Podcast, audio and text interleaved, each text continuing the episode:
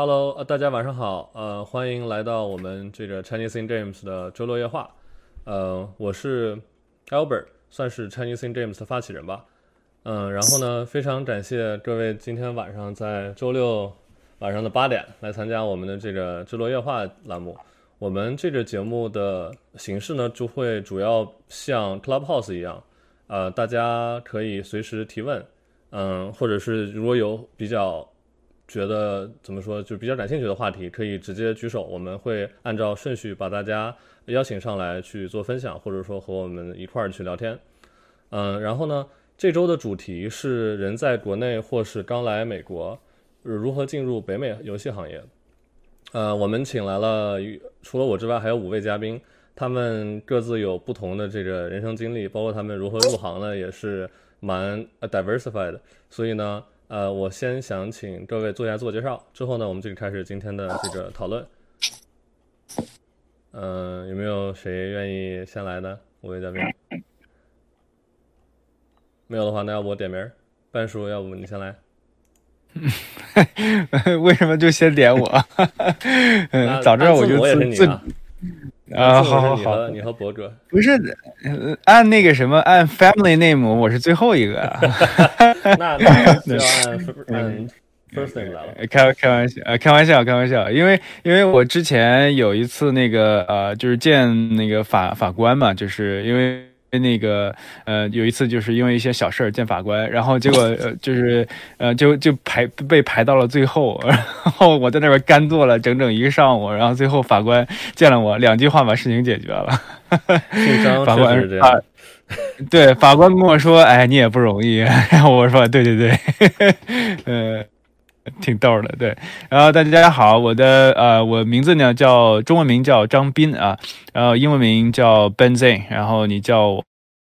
我 Ben，大家叫我 Ben 就可以啊。呃，我现在呢是在呃腾讯天美的 G 三担任这个工作室的美术总监。呃，我现在也是远程的工作的这种模式啊。之前的话是在呃国内有差不多十年的呃就是开发的经验，呃一直是做概念设计相关的。呃，后来就是十年之后呢，呃工作了差不多十年之后呢，就来到了美国。呃，在美国这边的话，基本上呃有差不多八年半半到九年的时间吧，都是在暴雪这边，呃，然后供职，然后当时做那款项目呢，就是呃《守望先锋》，呃，我是《守望先锋》那款项目的这个首席概念设计，啊，就就讲这么多吧。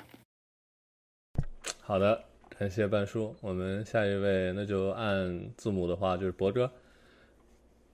好啊，好啊，没问题。那我就就仿照刚才笨叔的这个说法吧。大家好，那个我的中文是梅博，梅花的梅，博士的博。然后英文的话呢，我就直接用了这个拼音，然后大家都叫我 Bo 啊，所以大家叫我中文名字，叫我英文名字都行。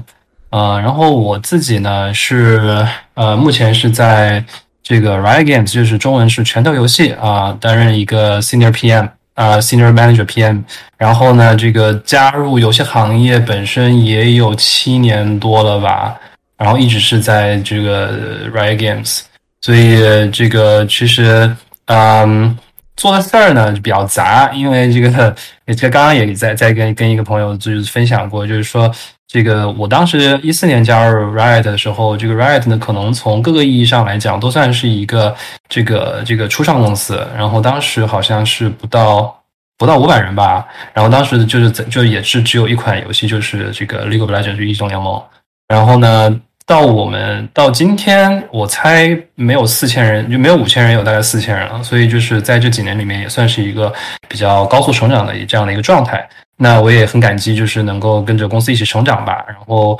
呃，也做过了一系列的这个产品啊、发行啊，甚至于去做过一些这个就是内部战略咨询的这样的一些工作。呃，最近几年呢，可能会就是比较这个集中在新游戏的这个研发和上线这一块。然后，呃，最近呢，在支持一些这个 Riot 的一些新游戏，包括说，呃，这个 Legend of Runeterra 就是我们的一款就是跨手游和端游的这个卡牌游戏。和这个 Valorant 就是我们的这个一个新的 IP，就是一款 FPS 游戏。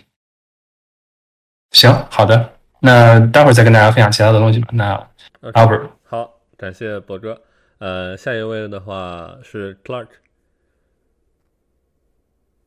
哦，大家好啊，我叫 Clark，然后就是谢谢 Albert 邀请啊，我我经历可能和博哥比较类似，但我可能就资历上比他浅太多了。我是今年五月份刚刚 NBA 毕业，呃，然后之后加入这个 PlayStation，呃，现在在 Play 呃在 PlayStation 这个 Presence 就是 Jim Ryan 的这个 Office 做这个呃 Analyst，就相当于是给他的这个 Chief Staff 做这个 Chief Staff，就就只能这么说。然后啊，做的事儿也比较杂，嗯。到时候如果大家感兴趣，我可以展开分享一下。但今天主要是想跟大家分享一下，就是我从这个一个和游戏没有关啊没有关系的一个就是 NBA 之前的行业是怎么转到这个游戏行业，然后呃包括求职经历也可以跟大家分享一下。好，谢谢。OK，好的，感谢 Clark 今天晚上参加我们的活动。呃，下一位的话，凯哥。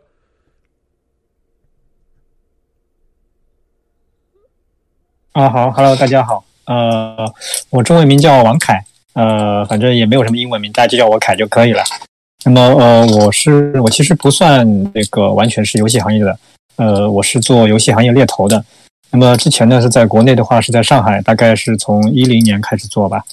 然后后来呢，因为呃家庭呃关系办了移民，现在在 base 在那个加拿大温哥华这边。那么这几年呢，主要是做那个呃海外的那个呃猎头了。那么主要呢，就是给中国的游戏公司在海外做招聘。那么基本上呃国内的一些呃大厂，包括一些上市公司，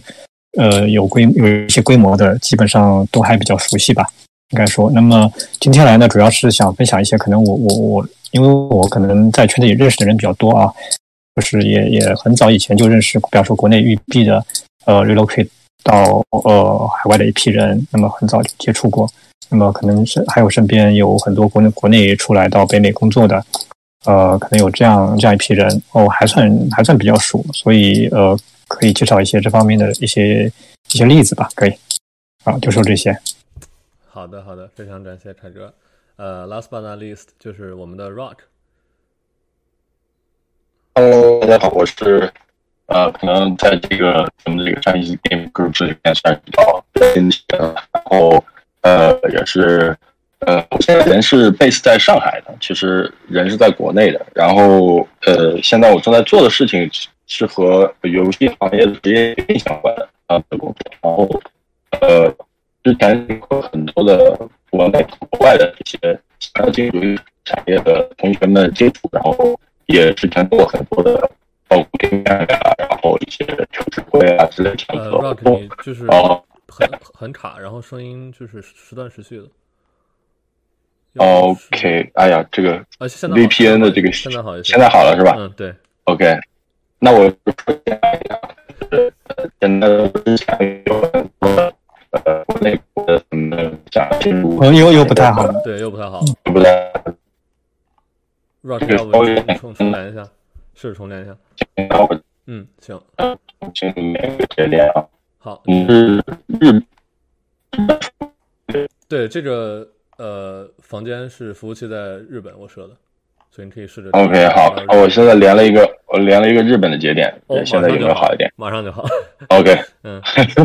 好的，OK，还是得解决技术问题。对，然后我现在人是在上海。啊，然后在做的是和游戏相关的一些职业培训相关的工作，然后呃，之前会和非常多的国内还有国外大学生去做接触，呃，大家都是想要去进入游戏产业的，然后同时我们也会办很多的呃活动，呃，然后我们目前的这个 focus 其实更多的了解的更多的可能还是关于国内游戏产业的一些信息，所以今天的话呢，希望说一方面能够呃帮助一些我们接触过的同学们问一些问题，然后跟各位老师们前辈们学习一下。呃，另一方面呢，也是多多的呃听一下，就是大家关于在呃北美这个地方，其实很多同学们都向往去到北美这个地方去啊。那么呃，究竟有哪些呃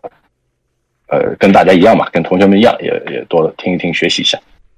OK，好的，呃，非常欢迎 Roch 在国内还来参加我们的活动。呃，我看到今天就是台下有很多我们的老朋友，但是也有一些新朋友，所以我再简简单介绍一下 Chinese in Games。呃，我们是今年四月份成立的，算是北美首个专注于华人游戏行业从业者的一个职业发展社区。我们的初衷呢是想给在北美的所有华语游戏从业者以及对游戏行业怀有热忱、想进入游戏行业的朋友提供一个沟通互助的平台。呃。然后我们现在有自己的 Discord 和我们的微信群，微信群现在已经超过两百人，所以大家如果想加我们微信群的话，可能需要先去加一下我个人的微信，然后把大家拉进去。呃，刚才也说到，就是我们呃 C C I G 的初衷是想帮助这个，其中一方面是想帮助还没有进入游戏行业但很感兴趣的这方这这这些朋友们去进入游戏行业。然后呃，最近呢也有一些朋友跟我说。呃，他们刚来美国，不知道就是已经有一些游戏行业的经验，但是他们不知道该如何进入北美的游戏行业，感觉和国内还是有一些区别的。所以我今天也是请来了呃五位嘉宾，让他们和我们来一起分享。刚刚听完大家的自我介绍之后，可能同学们也听出来，就是我们每个人的这个背景都不太一样，就是有在国内做完游做游戏行业十年来的笨叔，也有像。Clark 啊，像博哥他们是通过上学，包括我自己也是，就是上学，呃，上学毕业之后，呃，来这边找到了游戏行业的工作。然后像凯哥呢，他就是专业主要在这个猎头和 HR 方向，所以呢，今天也算是一个蛮多元化的一个视角，所以希望能对大家有所帮助。嗯，我们今天晚上的这个周六夜话的形式就会像 Clubhouse 一样，是所以。有碰到大家感兴趣的话题，或者是有什么你想拆命的点，直接举手，然后我会把你拉上来，呃，和我们一起去聊天、去讨论就可以了。OK，呃，那我们回到今天的主题，就是大家是怎样，或者说对想进入北美游戏行业的同学有什么样的建议？我觉得最开始大家可以先展开说一下自己究竟是怎么样，比如说从国内来，然后进入的北美游戏行业。我可以先抛砖引玉一下。就是我个人的呃经历，可能和在座的很多同学都差不多。就是我是本科来了美国，然后读 UCLA，但是我本科的专业其实和游戏完全没有任何关系，就是是认知科学 （cognitive science） 偏 psychology 和一些 coding 的一个东西。呃，然后那时候我其实很迷茫，我不太清楚自己毕业之后想想做什么。直到可能快毕业的时候，我才觉得说，既然我一直喜欢打游戏，然后。也有人跟我说说游戏，就是我一我之前对游戏行业的印象是，你来了游戏行业就一定是要做游戏的那个，你可能一定要写会写码，或者说会用这个 Unreal Engine 或者 Unity。呃，后来就这个我这朋友跟我说，其实不是这样的，就游戏它也有很多，比如说呃不同的 function，有 marketing，然后有 art，有 design，有 product management 之类等等。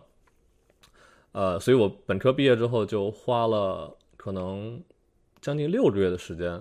最后终于找到了一家游戏行业的工作，所以我现在公司叫 Exola，是一家 B to B 的公司。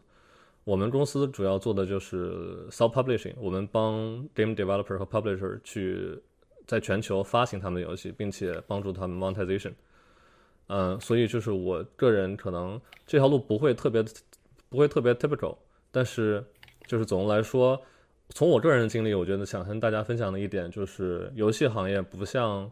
很多人想的，你来了之后一定要会做游戏，或者要会写码，或者会画图，也有很多 business 相关的一些职位，或者也有很多这个呃 technical 或者是呃 product 相关的东西。你像我的话，最开始做的就是 technical consulting，就是我帮客户来解决他们所遇到的技术问题。然后这个和游戏相关，但是又不完全和做游戏有很大的关系。对，然后这算是我个人的一个经历。嗯，然后我们想请这位嘉宾再分享一下他们是如何来北美加入的游戏行业。呃，呃，那个我能问个问题啊？不是，我很好奇你这个，因为你你你当时找到那家公司，你之前也没有游戏相关的喂经验，然后他们是怎么对吧？怎么信任你招进去的？没有，就我最初其实我进 Sola 是很怎么说，很一波三折。我最开始升的是 Business Analyst。然后那个职位没有没有要我把我拒了，我当时特别难受，就是我很想我很喜欢这个公司，然后但是我记得在一月份的时候吧，就把我拒了。然后 HR 给我发了一封信说，呃，我我们会把你的就是非常感谢你升我们的职位，然后巴拉巴拉，然后我们会把你的 resume 留在我们的数据库里，如果之后有合适的职位，我们会去联系你。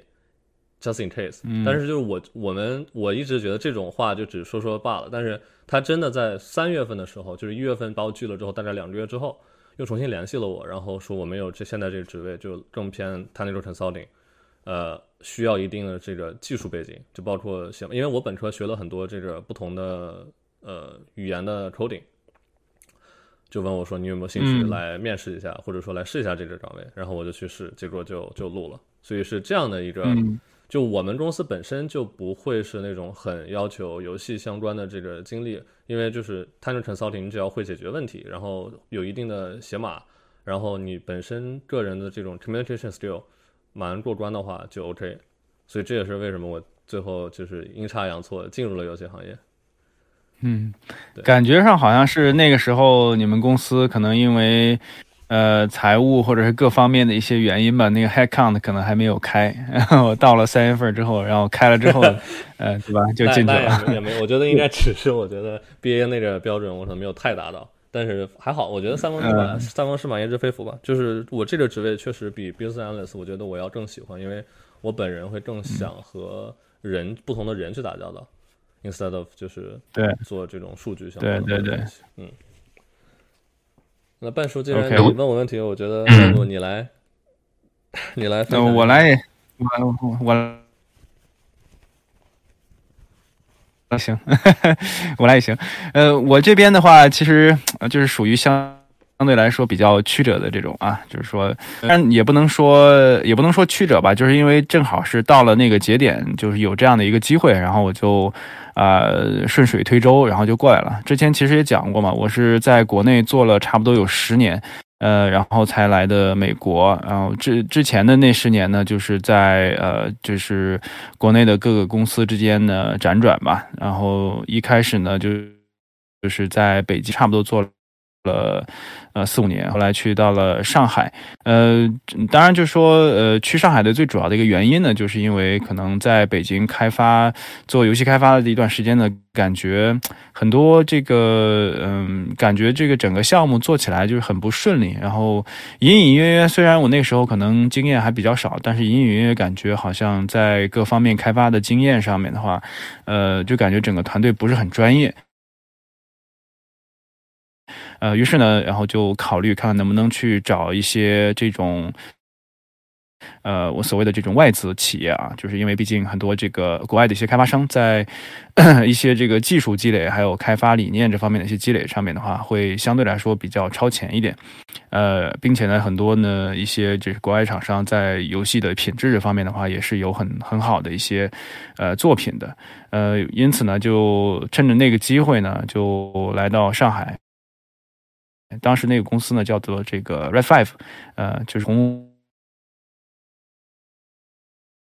你说我们是采用的是上海和北美合作开发的这种形式，然后来呃开发那款游戏的。当然后来这款游戏因为各种原因吧，呃，没有一个特别好的一个结果。嗯，但不管怎么样，就是在这个，我觉得这个东西对我来到北美的呃，就是。工作和相关的一些，呃，这个机会吧，是有一个非常好的一个铺垫的。呃，我也是在那个工作室呢认识了，后来对我职业发展相对来说比较重要的一个，呃，算是引路人嘛。当时我的那个美术总监叫 Bill Patrice，呃，他 Bill Patrice 之前是魔兽世界的这个美术总监。呃，其实这里这里面可以给大家分享一点，就是如果你在人在国内，呃，但是希望来到就是美国或者北美这方面的话，做一些发展的话。呃呃，如果你没有呃一开始没有能找到特别好的这种直接这个呃这种应聘呐，或者是开放的这个职位相关的一些东西的话，那么其实是是可以考虑一些外资企业呃在国内开的一些工作室的，呃，因为我知道很多的这些工作室对吧，合作开发的这种工作室，呃，比如说育碧，比如说啊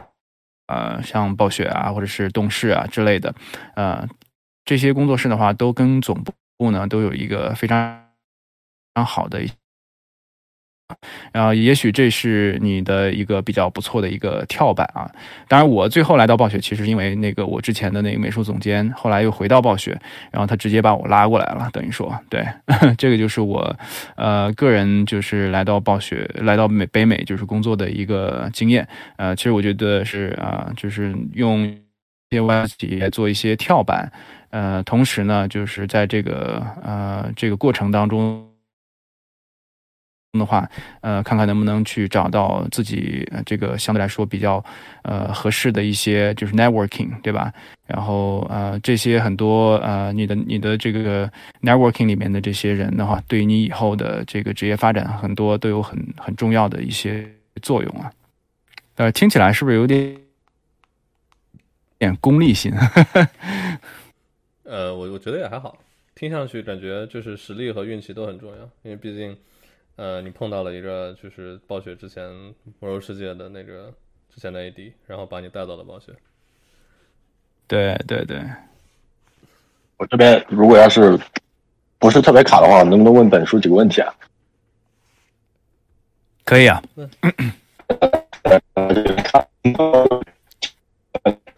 哎呀，你这问起来就开始卡了。开始问就卡了。卡了。对。什么时候？你什么时候去的？哎，我感觉洛克的这个网络，我实在是不行。或者不行的话，你把问题打在群里面也行。对你不行的话，发在微信我们群里。哦，我来问个问题吧，嗯，可以吗？OK，那个呃，Ben，那那就是你当时从，就是说从国内直接把你招过来，当时办的是什么签证？嗯。哦，我我当时办的就是 Visa，就是呃，就是办的那个工作签证，就是 H1B 嘛，对吧？然后 H1B，呃，对 H1B 的话，大家不知道了解不了解？它就是一种工作签证啊，就是你有了这个工作签证的话，你甚至可以带家属过来。然后我太太那个时候就跟我一块儿过来了。然后我是 H1B，然后我太太是 H4 那个时候。对对对，行，好的好的，因为因为有些我知道有些很多美术大佬是很多是 O one O one 过来的，嗯，啊，对我我我这个还还没那么大，哈 哈对，然后呃，其其实说到这边其实挺那，呃，就也十年了，嗯，哎，半叔，你声音有一点能听到吗？但听着不像是网的问题，就可能是之前那个和之前的问题一样。哦，OK，现在还是有。现在呢？现在好了吗？现在可以，嗯，现在好。OK，嗯，然后那个我我我其实就讲就想说嘛，然后呃，我当时其实来暴雪的时候是拿了两个 offer 的。然后我当时拿的一个 offer 就是呃腾讯上海的呃手游的部门的这个美术总监的一个 offer，然后还有另外一个 offer 就是呃暴雪的一个 就是入门级的这个概念美术，然后你就知道暴雪的这个牌子有多大了，所以很多人的话来暴雪都是呃可以怎么讲，就是说呃呃就是接受着降职降薪的这种。呃，待遇，然后去到暴雪的，这是可能最近暴雪可能遭遇的一些呃问题所所带来的一些东西吧。所以就是说，呃，牌子比较大。当时我也是呃，对吧？就是放弃了，呃，就是国内美术总监的一个职位，然后直接以普通呃概念美术的一个职位，然后来到暴雪，后来才一路爬到这个首席概念的。OK。呃，刚刚 Rock 他重连的人好像还是不太行，所以他把问题发给了我，想问一下，就是半叔大概是什么时候去的北美？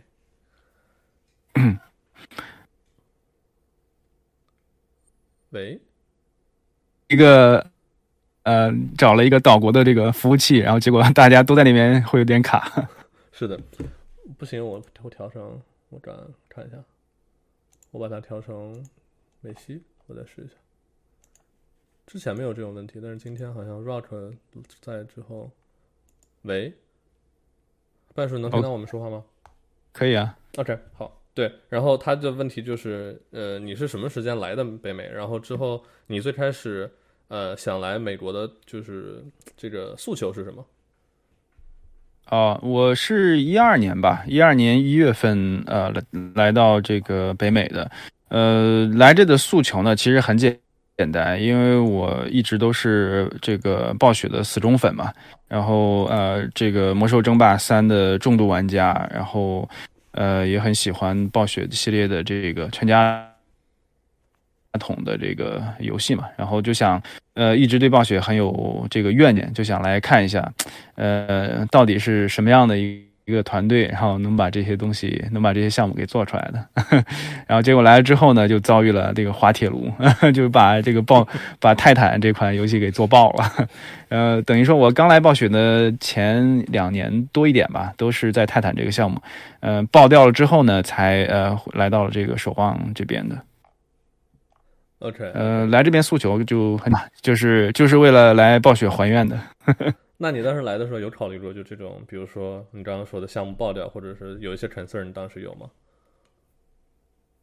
呃，来接到 offer 的时候肯定不会想那么多了，对不对？然后能接到暴雪的 offer，那肯定就欢天喜地就来了。呃，来了之后呢，才会发现各种各样的一些啊问题吧，就是呃生活啊、语言呐、文化沟通，呃。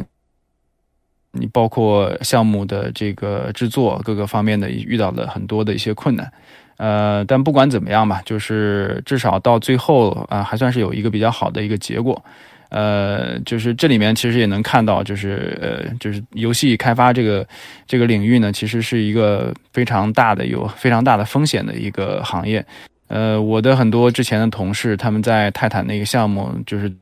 做了差不多六七年，然后很多就呃项目重组之后就被 let go 了嘛，呃那样的话就等于说你其实六七年的这个辛苦啊、心血啊，对吧？呃就付诸呃付之东流了。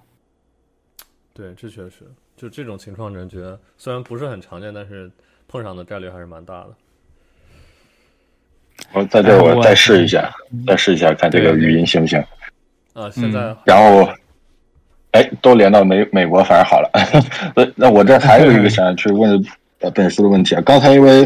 本书提到了一个，就是在最开始进入到这个游戏行业做开发的时候，发现就是感觉哎有点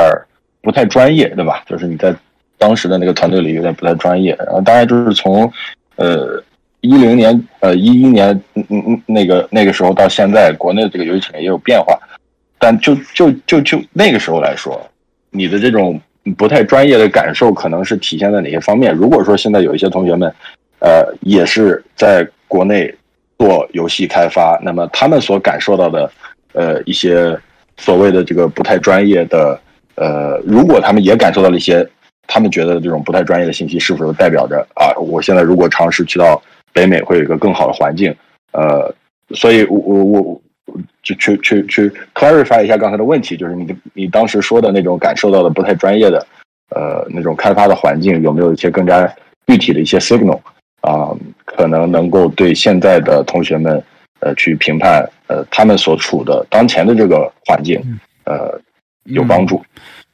嗯，呃，了解。呃，其实你所说的这个信号的话，嗯，倒嗯并不很，就是不是很好去去讲，因为它是会有很很多嘛，对吧？就是说，呃，具体到我为什么当时会自己有这样的一些感受呢？可能更多的是因为我前期的 很多开发的这个 就是结果。那相对来说不太好，呃，因为这个就那个时候国内的很多呃，大家都是在做 MMO 嘛，就是大量的人去涌入这个 MMO，都想去做《魔兽世界》第二，呃，就是感觉特别的啊，怎么说呢，一窝蜂啊。当然，这个也跟很多国内的一些呃其他的文化产业的话，呃，这个有些现象类似的，嗯，就感觉得。大家都喜欢这个拼搏，你懂吗？呃，所谓红海呢，就是说，对吧？大家都在这个一个品品类里面，就是想争做老大。呃，所以这个我其实，在那个时候就感觉到，呃，整个国内的一些开发也好，还是整个游戏的呃玩家的这个就是文化市场这方面也好，就是相对来说，它还没有沉淀到位。呃，因此呢，在这里面的话，其实，呃，你不管是作为一个开发者了。来讲还是对吧？作为一个玩家来讲，你其实接受的东西呢，信息也好，或者是你能得到的经验也好，都是相对有限的。呃，也基于这个方面的一些原因呢，我才选择去到说，呃，去一些这个国外的这个对吧？就是呃外呃等于说外资企业来看一看，或者是甚至来到暴雪呃来工作，主要是想看一下，对吧？就是一个。呃，一个游戏开发呃产业或者是市场相对沉淀比较呃完善的一个地方，它的一个开发理念和它的一个开发的一个经验，呃，到底是什么样的一个积累的一个状况？呃，对，这就是我的当时的一些想法吧。OK，好的。呃，那我们其他几位有没有想分享一下自己当时是怎么来加入北美游戏行业的？因为我知道博哥和 Clark 你们俩的这个背景其实还蛮像的。对对，我我可以我可以说两句。对我觉得在说我的这个分享个人的经历之前，我觉得刚才这个几位嘉宾一直在聊嘛，然后我也是一边听一边一边在想，就是我觉得可能有几点就是还挺有共鸣的。觉得可以，就是先先就是算是一个 recap 吧，跟大家也也分享一下。因为其实今天呃，就是咱们选这个主题，就是人在国内如何进入北美游戏行业。其实从某种程度上来讲，也是希望说能够替大家去去怎么说呢？去打开一些思维。然后能够去就是创造或者说去提供更多的一些可能性嘛，因为呃，就是因为抱着这样的一个想法，然后咱他们咱们才请来了这样一些不同的这个背景啊，然后不同经历的嘉宾做这样的一个分享。我觉得其实刚才几位嘉宾其实说的几点特别特别好，就是就是可能可以从某一些层面去帮大家去拓展一下思路。比方说像 Albert 一开始说的这个，其实游戏行业本身它虽然有它的特殊性，对吧？但它其实本质上。呃，它其实也是一个，就是一个一个公司，或者说是一个这个整个的产业链。就比方说，如果是一个像这种专门出这个游戏，或者说专门从事于这个软件开发的这样的一个 studio 来讲，它其实本质上还是一个软件的一个开发嘛。所以其实它会既包含这种比较游戏呃有特殊性的这种游戏，就是 game design 啊，游戏设计啊，或者说美术啊，它会比较去强调这一些特殊的工种之外，它也可以去呃涵盖。Hello，Hello，大家可以听到我说话吗？能听到，能听到，可以，可以，啊，好的，好的，对，对，然后呢，我继续，它其实也可以涵盖很多这种比较就是 quote 这个通用的工种，对吧？包括说这个这个技术啊，或者说这个就是甚至于这种就是商呃商务啊，或者说财会啊，或者说这个。甚至于说这个客服，对吧？所以其实我觉得，如果大家真的对于这个游戏行业比较有兴趣的话，其实可以去呃，不妨就是把这个思路啊、视野啊再拓宽一些，然后看看说有什么是大家可以作为是一个这个初始的这样的一个这个怎么说呢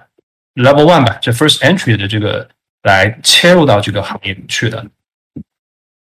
然后这个可能再快扩大一点，就是。呃，除了这个所谓的这个软件行业之外，当然整个游戏行业是有它的产业链的嘛，包括说有做硬件的，然后甚至于像就像 Albert 就是有做这个支付的，然后甚至有做这个网络安全的，然后之类之类，包括说咱们现在又有电竞啊，然后包括又有线下的周边啊，所以这种像这种比较偏传统的这种带有供应链的，或者说都带有线下线上的这个体验打通的这样的一些，其实都算是泛游戏行业。所以我觉得这个其实刚才 Albert 说说了这个。他的分享之后，我就特别有共鸣，就想要说在这里单拉出来，呃，跟大家分享一下，这是一块。然后另外一块就是，像本书和这个凯哥刚才也提到的，就是其实呃，不管咱们人在国内，还是说可能刚来美国，呃，会有很多的方法，呃，或者说是可能性，来最终加入北美这边的这样的一个游戏行业，甚至不光光是游戏行业了，包括可能就是所有的公司。呃，因为就是现在国内的这个越来越多这个公司，呃，会在国内有它的分公司嘛。然后其实刚才呃结合到就是凯凯哥提到的这个 Visa 的这一块，呃，我身边就有很多的例子，就是是除了这个 H1B 和这个 O 签证呃之外，拿 L 签证过来的。这里可以给大家普及一下这个 L 签证是什么意思。因为这个，最可能就咱们在北美国的同学可能都已经比较了解哈，就是 H1B 其实呃这几年是越来越难。然后呢，凯哥说的这个 O 签证呢，是更多的是一个杰出人才的这样有特殊贡献的这个 人才才会去这个有有资格去申请的签证，也是非常珍贵的这样或者特殊的这样的一个品类都是，很牛逼很牛逼的人。对，就是 大拿，就是各种业界大拿才才可以去拿到的。但是呃，L 签证呢，可能更多的是说呃，比方说你人在国内的暴雪。或者说，我就拳头吧，拳头游戏，然后工作了大概一年一年以上，然后呢，就是如果说总部这边有这个相应的适合你的这个工作的职位，然后总部的同学或者相应的部门也比较欢迎你来呃加入他们的话，那其实你是可以通过这个 L 签证，以这个海外员工的这样的一个呃身份来申请，并且拿到这个签证，可以合法的在美国工作的。那相应的难度来讲的话，会比这个咱们刚刚说的这个 O 和可能有的时候对于 HMB 来讲会容易很多。呃，所以这个可能也是跟大家提供一个思路，就是如果你长期是对于加入呃北美的这个公司的这个职位是有这样的一个诉求或者兴趣的话，不妨可以先从国内的相应的分公司啊来作为这个第一步。我觉得这个其实也是可以，希望能够给大家一些启发吧。呃，然后呃，最后说到我我自己个人本身的话，呃，我也可以很快跟大家分享一下。呃，大家稍等一下。OK。呃，其实刚刚博哥说那个 L 一签证，我正好也想补一句，就是我虽然在今年十月份还是八月份的时候，海底捞抽到了 H1B，但是其实之前就是我是 OPT 三年都没有抽到的话，我当时就打算去先去加拿大，帮公司在加拿大开一个 office，然后在那边待一年，就可以申请 L one 签证回来。L one L one 签证它有两个要求，我记得第一个要求是你必须在之前十二个月，呃。在非美国的你们公司的一个 entity 有对有 paycheck，这是其中的一条件。然后另外一条件就是你可能分 L one A 和 L one B，L one A 是没错 manager，就你必须是做这种 manager 的一方面的工工作。然后公司其实帮你写一个这个简历或者推荐信之后就可以证明这一点。L one B 的话是偏技术，但是就这两个要求都要同时满足，就是你必须首先之前十二个月要在好像是之前三年里面必须要有十二个月是这个呃非美国的 entity 拿到了 paycheck，然后另外就是你 either 是技术人才或者是 manager 就可以申请 L L 签证回美回美国，然后同时你好像来了美国之后，如果是 L A 签证的 L 签证的话，你申请绿卡什么的也会更快，似乎，对吧？呃，对，这个会有相应的，就这个绿卡可能就是另外一个大的话题了，这个可能咱们。也不太适合，就是给到大家一些法律上的建议。但是，呃，就是按照我个人经历来讲的话，就特殊品类的这个，就相应申请绿卡的话，确实会有一些不同的通道的处理。对，但这个这个可能就就是可能是另外一个比较大的一个话题。对，嗯，行，谢谢谢谢阿婆的分享。对，刚刚我也是这个，对，家里比较吵，就把门关上了一下。嗯，对，对我我我我就是验证一下博哥说的这两点啊，就是一。因为我知道有很多身边的朋友都是拿 L 签证过来的，嗯，就这里面就包括现在 Fan Plus 的这个呃，应该是美术总监吧，就是王伟，然后他之前的话也是那个暴雪的暴风之子嘛，对，是也是我们国内呃很多年圈里面都比较熟悉的一位，然后他就是当年就是拿 L 签证过来的，呃，然后同时那边呢还有朋友就是你想。像呃，就是拿着这种呃欧签证过来的，就等于特殊呃人才，呃，就是他们也是在动画界就是耕耘很多年的，然后也是拿了这个特殊人才签证，直接过来办了呃办了绿卡啊，所以就是说有各种各样的一些途径，大家可以有兴趣的话可以去对吧？去多多找一下，有时候未必 H 一 B 呢都是就是最好的选择，对，是的。没错，就是大家可以就是有资源或者说有渠道的话，可以去呃，就是把思维拓宽一下，然后去探索一下。对，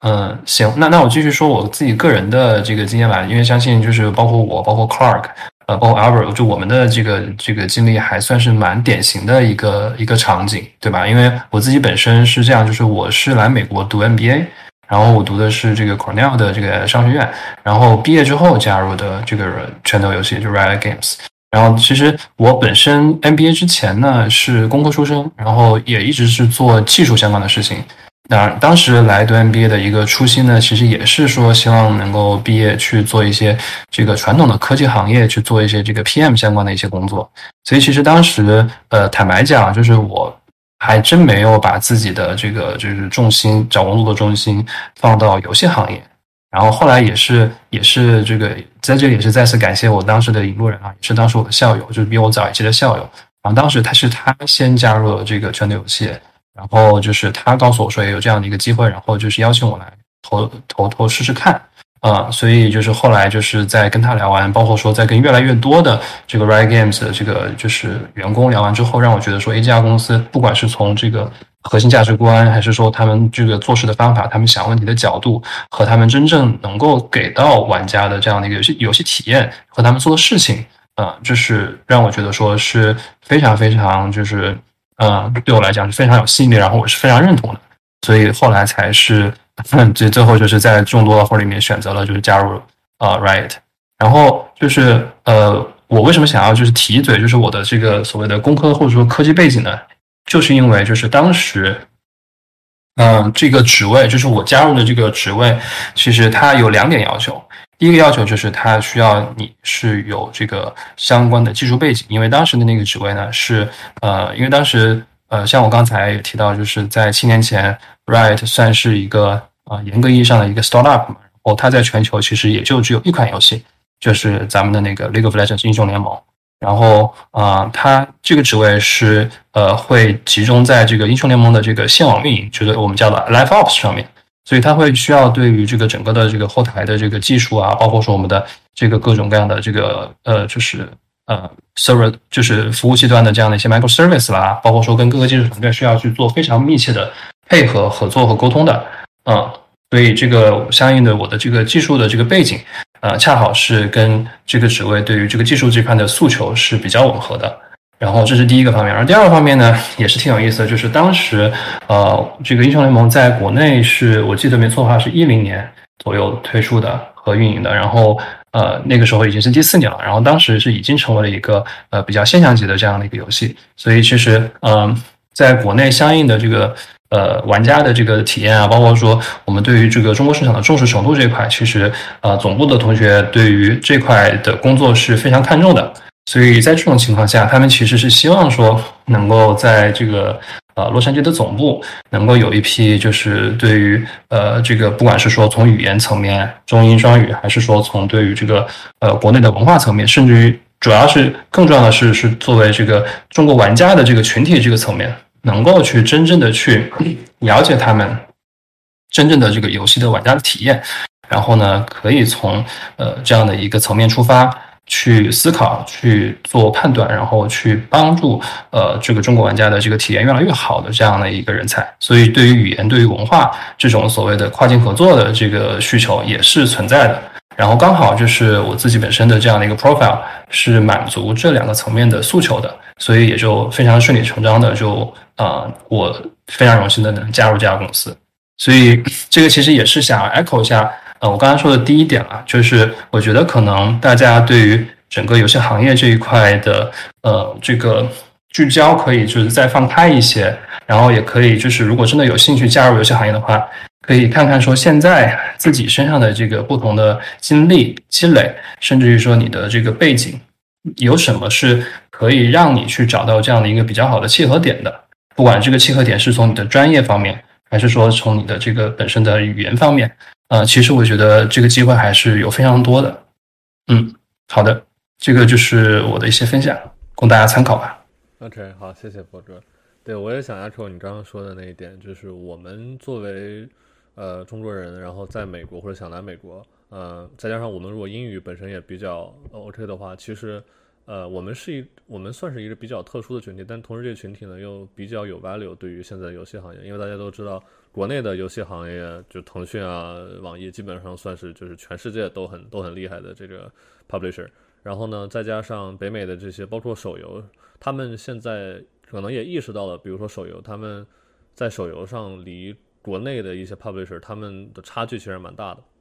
所以现在越越现在有越来越多的这个 developer 或 publisher，他们选择和国国内的人才、国内的 developer 去合作，然后这个时候就需要说中英双语都说得很好，呃，然后我知道身边也有很多这样的人，就是他们会经常，比如说在深圳和美国之间来回飞，然后去做这样的这个呃算是桥梁吧，然后这样的工作我觉得也是特别有意义的，所以大家如果感兴趣的话，也可以多了解一下这方面的呃这个可能性。然后我看到有两位同学举手。我先把山西悍匪和这只 QGU 拉上来。这两位同学在吗？呃，OK，但没事，我们可以继续。哦，上来一位，他没有开全，Hello Hello，嗨，你好。呃，对我自我介绍一下，我是在呃 Montreal 的一个 Game Developer，然后呃呃相对底层一点的 Engine Development，呃主要是 Rendering。所以呃，因为我现在看到就是各大的国内厂商都过来开 Studio 了，所以我就想问一下各位大佬，呃。就相对于在北美传统的本地的呃 Triple A 的 Studio 相比，呃，这些国内的过来的这些大厂，呃，会不会有优势一些？或者是如果对职业发展上的话，选哪一个会好一些？谢谢。OK，好的。呃呃，这位同学怎么称呼？我没有听到。啊，我呃，我叫顾晴，所以我就直接拿我的那个 OK，好的，好的。这个问题有没有谁愿意分享一下自己的看法？感觉笨叔比较合适呢。笨叔，就是你。好吧，呃，那我我可以我可以，因为我呃本身我也在腾讯这边嘛，等于说我也是腾呃就是天美这边在呃北美就是开疆拓土的。呃，这个这个怎么说呢？就是呃，这个第第第二个人吧，不是第一个就是第二个，对，呃，所以就是在这里面，我可以大概讲一下。呃，我觉得其实很多国内厂商，他对于呃，就是北美厂商的一个呃，就是所谓叫优势吧，就是说他其实对于呃手游这方面的一些开发，嗯。的思路还是运营啊，还是呃，会比北美的一些传统的我们所谓传统厂商的这个呃，可能思路这方面的话，会相对来说比较成熟一点。呃，因为这个很简单嘛，因为毕竟北美的游戏市场它相对来说还是一个呃所谓三分天下的一个一个状态，就是像 PC 啊、console 啊，还有呃手游对吧？还有包括其他的这些这个我们所谓 mobile 的这个呃就。Remote 这种，呃，也不能说 remote 嘛，就是 mobile game 吧，就是它属于统称的这一套，就是它是一个三分天下的一个状态。就是说，呃，嗯，因此呢，在这方面的话，可能在手游的一些开发的一些策略和这方面的话，呃，相对来说，国内的一些厂商可能会更成熟一点。呃，但同时呢，北美的这方面的话，因为对吧，对于题材，对于很多呃这种这个细分品类的一些。开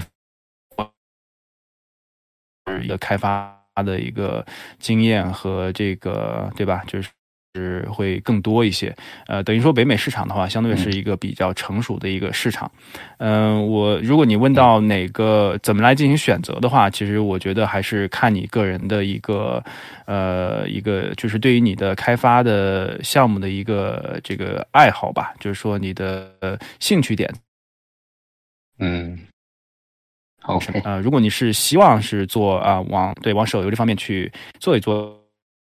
的话，其实我觉得可以考虑很多国内的一些开发商，特别是在欧美有相关的一些发展。所以就是在北美这边的话，就是国内的很多厂商大部分是针对的是呃手游市场。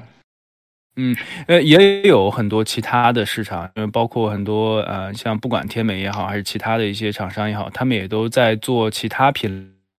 类的一些布局，呃，但是我就我个人来讲啊，我是觉得国内的厂商对于手游的开发的经验和这方面是最足的，有优势。那么在这方面，对，在这方面是应该是有很多的一些优势的，呃，对吧？然后否则的话，你去跟北美厂商去拼主机，去拼啊这个 PC 端的一些开发，呃，不能说嗯，对吧？没有成功的一些可能性，但只能是说相对来说会呃会会有一些这个。呃，差距对，要去要要进行弥补啊。当然了，如果你自己的能力是正好符合这方面，可以帮他们去弥补这个差距，那那对吧？那就正好。所以还是要看你个人的一些兴趣点。但这一一个人或者是几个人的团队，可能还是相对比较困难一些，因为毕竟在主机和 PC 的话，北美这边确实已经是一个很成熟的一个产业链，是一个很卷的环境。对对对对对，没错没错。嗯。谢谢。OK，好的。呃，我们还有一位同学是山西悍匪。Hello，能听到，能听到。哦，声音还可以是吗？OK，呃，我想对博哥提问啊，因为我对 PM 游戏开发的这个 PM 岗位比较好奇。呃，就比如说他的这个工作到底是怎么样子的？比如说现在有一个新的游戏开发项目，基本上从零开始。那作为 PM，你要如何的统筹安排这个呃开发工作、开发流程？我感觉这个作为 PM 好像事情又多又杂，因为要负责技术团队啊，像 artist 啊这之间的横向的交流，而且游戏开发需要的东西有很多，像是音效啊，各种各样子的，我也不清楚会不会要和市场运营的团队呃有接触。那作为 PM，他这个 daily work routine 是什么样子的？好的，好的，行，我我觉得我可以就是。呃，分享一下我我自己的看法。你你这个这个问题挺有意思的，而且这个问题，呃，就是 也也挺挺巧的，就是呃，前两天我们公司层面就是有一个关于这个 PM 是什么，这个其实是有一个公司级的这样的一个讨论，包括说有有公司级的一个结论。呃，我觉得可以可以先说几个几个点吧，就是我觉得其实呃这个。甚至于游戏 PM 这个这个这个定义怎么定哈？这个其实甚至于我觉得可能游戏业内不同的公司有它自己不同的定义。嗯，就就是就是，比方说，我觉得我们公司前两天它的这个定义可能对于，比方说一些这种其他的公司，比方说对于暴雪也好，或者是对于像咱们那个手游公司像 Scope 也好，它其实定义都不太一样。但其实就总体来讲，我觉得你刚刚描述的其实是一个比较正确的一个一个方向，就是 PM 其实是挺杂的。然后它会，它会就是牵扯到各种各样的这种工作场景里面去。然后它的这个，嗯，所谓的这个，我们都现在都通称 stakeholders 嘛，对吧？就是他合作伙伴啊，或者说他需要去负责的这样的一个一些一些这种 stakeholders 是还挺多，挺就是挺挺不一样的。呃，但是我觉得总体来讲，就是我可能就是借花献佛一下吧，就是可能把我们公司前两天的这样的一个公司级的这样一个结论，可能跟大家就分享一下。就我觉得这个 PM 其实它呃。既定义就是 what and why，也会去定义就是或者说进来协调资源来做这个 how and when。就它是一个这种就是如果你把它看作是一个光谱的话，它会是一个光谱的波段非常宽的这样的一个呃一个 job family 或者说是一个 discipline。对，然后呃在这里面呢，其实整个的 PM 的大的这个 discipline 下面，它也会分各种各样的这种细分的这样的一个。算是一个子目录吧，就子目录里面其实可以看到有针针对于不同的这个就是典型的场景，然后会有有的 PM 是属于咱们刚刚说的这个什么这个，就主要是在集中在这个 what and why 这块的，然后也有这个相应的 PM 是会集中在这个就是 execution side，对吧？就是 how and when 或者说是 who 这样的这样的一些问题上。就比方说，像我刚才说的，就是我早期加入公司的第一份工作，这个 live producer 可能会更偏向于这个，就是呃 execution side。对，基本上就是说，哎，那比方说像英雄联盟也好，或者说像其他的这个任何一个这个就是所谓的 game as a service 的这样的一个游戏也好，它会需要去做一些定期的一些版本发布、新内容的更新，然后在这些更新里面呢，既会包含说，那我们要更新什么样的内容？比方说，对于英雄联盟来讲，我们是需要上什么样的新英雄？那这个新英雄是什么样子的？他的这个技能是什么样子的？然后他的人物是什么样？他的 narrative 是什么样子的？然后，呃，也会有相应的这种关于他怎么样在这个游戏里面以什么样的身份出现，然后，呃，甚至于说怎么样售卖，对吧？包括说它的相应的这个外显性商品应应该怎么样设计，它有几套皮肤，然后它就诸如此类的，这些就是会有相应的团队以及相应团队的 PM 来帮忙决定。然后同时呢，也会有说说，哎，那既然我们有这样的一些设定了，我们怎么样把它？从一个设定变成是一个现实，然后我们怎么样去做一些开发，然后也会有相应的开发的 PM 去保证说这个相应的团队保质保量的、按时的把这个事情做成。然后最后呢，也会有就是说，哎，那我们既然有这样的一个版本更新了，我们怎么样能够确保说这个版本更新在全球范围内？是能够比较顺利的去给到玩家手上的，让玩家就是比较顺利的去做这样的一个版本下载更新，而且比较顺利的在游戏内去体验到这样的一些新的内容的。那出了相应的问题，那可能就是我刚刚说的这个 live producer 会来比较呃，就是 hands on 来保证说玩家的体验是呃这一个处于一个比较 premium 的一个状态。所以嗯，还挺杂的。但是可能也是没有办法在这么短的时间内，就是像你，就是去去去聊那么细。但是就是我觉得您刚刚那个描述的这个状态是蛮正确的。哎，OK，谢谢，我大概了解了。那介不介意再分享一下，就是作为 PM 的日常一天的工作会是什么样？嗯，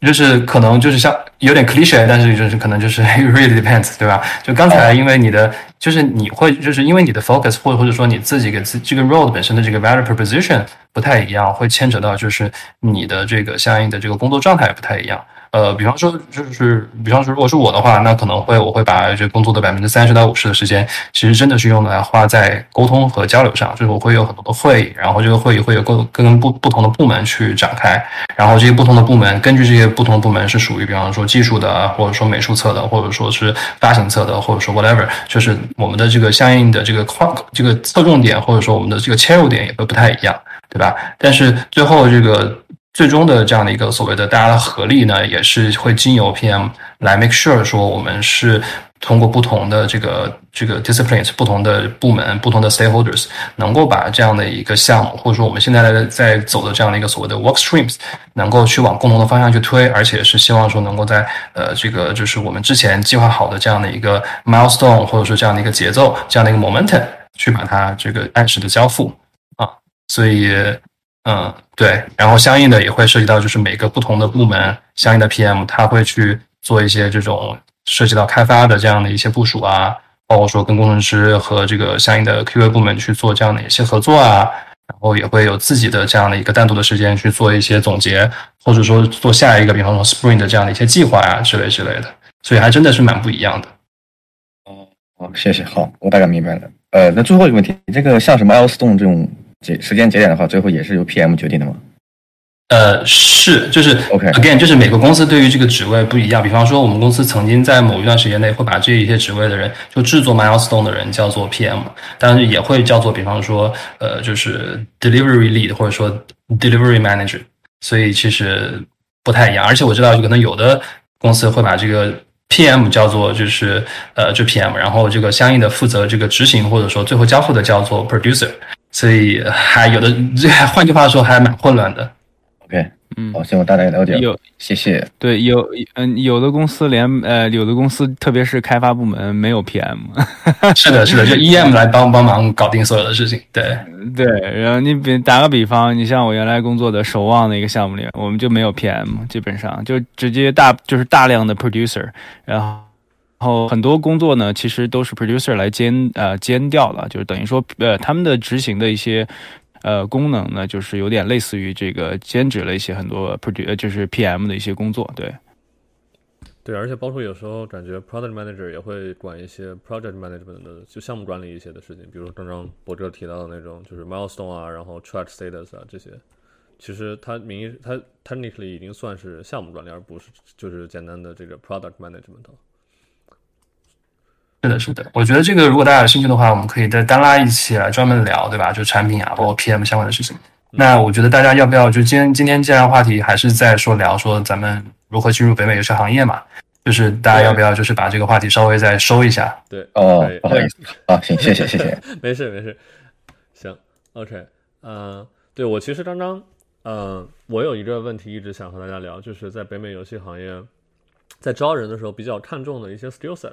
因为刚刚我们大概提到了一些，就是比如说英文的 skill 啊，包括在书写和这个口语两方面都有，然后包括你自己的专业技能，让半叔提到了一些，然后另外就是可能进入北美游戏行业，还要还要 deal with 一些文化上的差异，因为毕竟我们可能呃之前的十几年都是在国内长大，然后来了这边之后，本身文化上差异，然后职场上的一些 culture difference 也是要注意的东西。呃，这方面不知道大家有没有什么想法？然后我就是我就是考虑一下这方面的问题。然后我刚刚有一位同学，他现在在 speaker 里叫搓身。喂喂，可以听得到吗？能听到，能听到。啊，好的好的。啊，要不你们先把这个问题呃解决了，然后我再问我的问题，这样 OK 吗？行，可以，没问题。行。嗯。呃，我看我们其他的几个 speaker 好像呃，就是发言比较少，然后我感觉是不是我我我和博哥占的有点多，然后我们给其他 speaker 一些呃机会，然后来回答一些问题，或者是做相关的一些思考，呃，或者呢就是分享一些自己相关的一些对吧经验之类的。嗯，好，我们那个 Clark 和凯哥，要不 Clark 你们你来分享一下。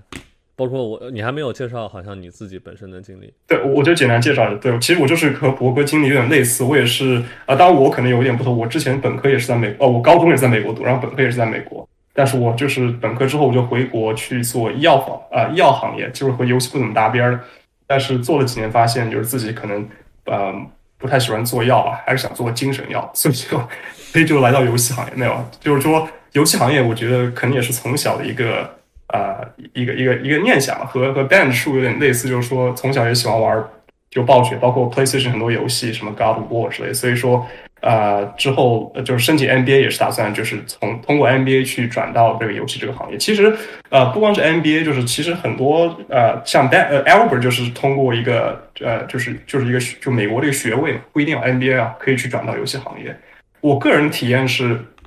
呃，这两年游戏行业它对这个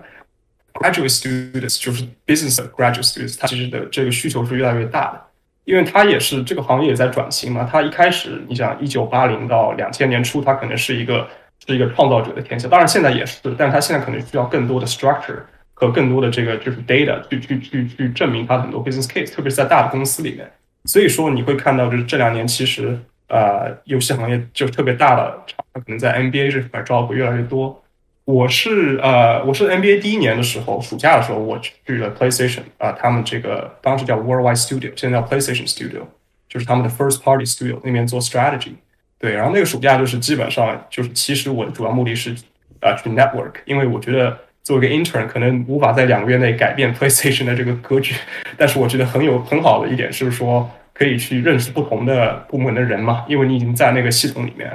所以当时就是去做了很多 network，我这 network 是美国，呃，就是就是你之前在内啊工作哈，我觉得在美国 network 是它第一个 number one，就是就是你需要去做的事情，因为因为它这个是美国的一个一个一个一个体系吧，就是它它可能也是就是这这个应该就是美国的关系社会的体现嘛，应该这么说，就是美国它是很希望你去 reach out 到它的这个。他的这个 hire manager 就是他招这个工作，他有一个就是主要的一个负责人的一个 manager，他需要他很希望你去就是接触他，然后去跟他聊，去呃展示你的想法和你的兴趣，因为他他也是要筛选人嘛，然后他要过一轮一轮面试，所以他想看到的是就是谁是对这个行业对这个工作是最感兴趣的，谁做了最多的准备功夫啊，所以说，所以我当时在 PlayStation 内部的时候，我就就是认识了各个部门的人，然后最后的这个 position。也不是从这个团队出来的，而是我第二年，呃，是另外一个另外一个团队，是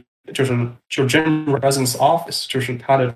这个 Chief Staff 说，哎，Clark，要不都干嘛？对我们这我们两个就是服务这个 CEO，然后所以说现在这个 position 也是属于这种，就是比较呃，像博哥说的 high visibility，就相当于是你可以看到很多啊，就是 high level，比如说 PlayStation 和这个 Sony 他们之间的这个呃很多 meeting 啊，包括 preparation 啊，呃 presentation analysis 都是我在。我在做，我在准备，所以说也是学了很多这种 high level 东西，对。但我觉得长期肯定是要找到某一个领域去深挖的，比如说做 business partnership 或者做 finance 或者做 strategy，这个的话就是有可能商科的学生自己要啊去去去做判断嘛。但是我觉得就是 exploration，呃，就是探索是很重要的过程，对。然后这个探索其实很多时候不是从这个呃从这个官方的这个渠道，而是就是自己去。就是呃有机的去就是 reach out 去不同的呃不同的这些呃公司的人对，然后就是啊问他们很多就是啊就比较深度的问题吧，啊这这个是实际是个学习过程，也是个 recruiting 的过程，对。OK 好的，呃非常感谢 Clare 分享，我觉得张张其实你提到一点，呃也算是回答了我刚刚提。向大家提出一个问题，就是在美国游戏行业招人的时候比较看重的一个 skill set。你刚刚提到，其实就是文化上面会有一些 difference。就美国这边更鼓励人们去主动去 reach out，然后啊，可能在国内的语境下，大家不会那么愿意说去呃主动去认识很多不一样的人，然后去怎么样。所以这可能是呃进入游戏行业在北美，大家可能首先需要去克服或者说去改变的一个 mindset。然后另外的话，我其实也有一个想问你的是，就是专业技能方面，你的职位或者说，比如说呃做 strategy，然后在这些比较大的公司，他们主要看的专业技能有哪些？我觉得这个就是 it depends，对，就说因为 business function 在大厂，它其实是也是很复杂的，它也是很完整体系，对吧？就你有 marketing sales 这是一块，当然他们也是两块，其实就 sales 是一块，marketing 是一块，然后你还有就是这个 operations，你还有这个 strategy，对，所以说它各个部门它可能就是他看你 pre MBA 的这个这个经历可能是稍微有点不太一样。比如说我就是像 finance corporate finance 或者是 corporate strategy，他可能希望呃你有这 consulting 或者是这个投行的经历之前，呃或者是有就是金融分析之类的经历，对。但是，但是就是这个，就是在于，就是说，为什么要读 MBA 嘛？就是说，MBA 它可以去从一定程度上去补充你在 MBA 之前的这个，呃，比如说你觉得哪些技能可能不够，对，倒不是说万 MBA 是万金油，但是它可能就是会去，呃，给这个你的潜在的这个雇主一个信息，就是说，哎，我读了一个读了一个商学位，我是为了去转型到这个啊 commercial operation 和一项就是 business 有关的这个去要去找工作的，对，呃，这个这个就是一个，嗯。这怎么说？这就是一个很很很很 systematic、很系统性的一个一个一个认知吧。就是美国的雇主都知道，就是你读 MBA 就是为了去去就是呃追寻一些就是 managerial position，或者说是在在这个 strat 就对吧？就各个各个 business function 上的 position。对。OK OK，明白了。哦，我这里有一个想问 Clark 的问题，啊，听得清吧？我网络 OK 吗？能听得清。OK，好，就是因为。你现在主要是在其实 visibility 非常高的一个位置上面，在处理 business 相关的工作。呃，随着就是近些年，其实呃，中国在整个全球游戏产业这个 presence 也越来越多。那在你当时求职的过程之中，和你现在已经在这个职位上面工作的过程之中，the fact that 你有这个 Chinese background，就是 how does that play into 你现在这个 professional role？对，Rock，我觉得你这个问题问的特别好。对，确实就是当时啊。呃，就是我的老板是 Jim Jim Ryan，就是 PlayStation CEO 的 Chief of Staff，就相当于是他就身边那个，对吧？就身边那个人。然后他当时就说：“他说 c l a r 你的 China background 比较有意思，因为我们现在在中国想 expand，对吧？所以说就是确实 Rock，你你提到那个你，但是就说就是西方文化就是求职中肯定是你要你需要把这些优点给展示出来，他们才会知道。就你不能总是就是去 assume，就是说你不能总是觉得哎，我中国人对吧？会说中文啊。”就说你可能要在在你的求职过程中，比如说你一开始写的 cover letter 啊，你在 resume 当中，或者是你在这个面试的当中，要体现出来你如何用你中国中文的这个背景，对吧？给中国市场的这个背景去去去加分啊，这这个才是就是说是这也是一个说服的过程，但是这个是必须要做到，对。可以说是如果从。想要去展示自己的这个，因为我相信这里面可能也有一些是人在国内的一些同学们在听啊，就是哪怕人在国内，如果咱们不是去 pursue 一个 production 相关的一个 role，而是 business 相关的这些方向的话，在呃对于国内的这个游戏产业的理解，呃商业用户群体啊格局等等这些东西的理解，对于你在求职的时候去体现自己的这个 Chinese background 的优势会有一些帮助。啊，某某些不仅仅是不仅仅是说，Yeah，OK，对对对，谢谢谢。喂，嗯，Hello，对我我我记，呃呃，对那个好，好像是这位同学已经已经已经已经等一会儿了。呃，我们这位同学先把你的问题问了。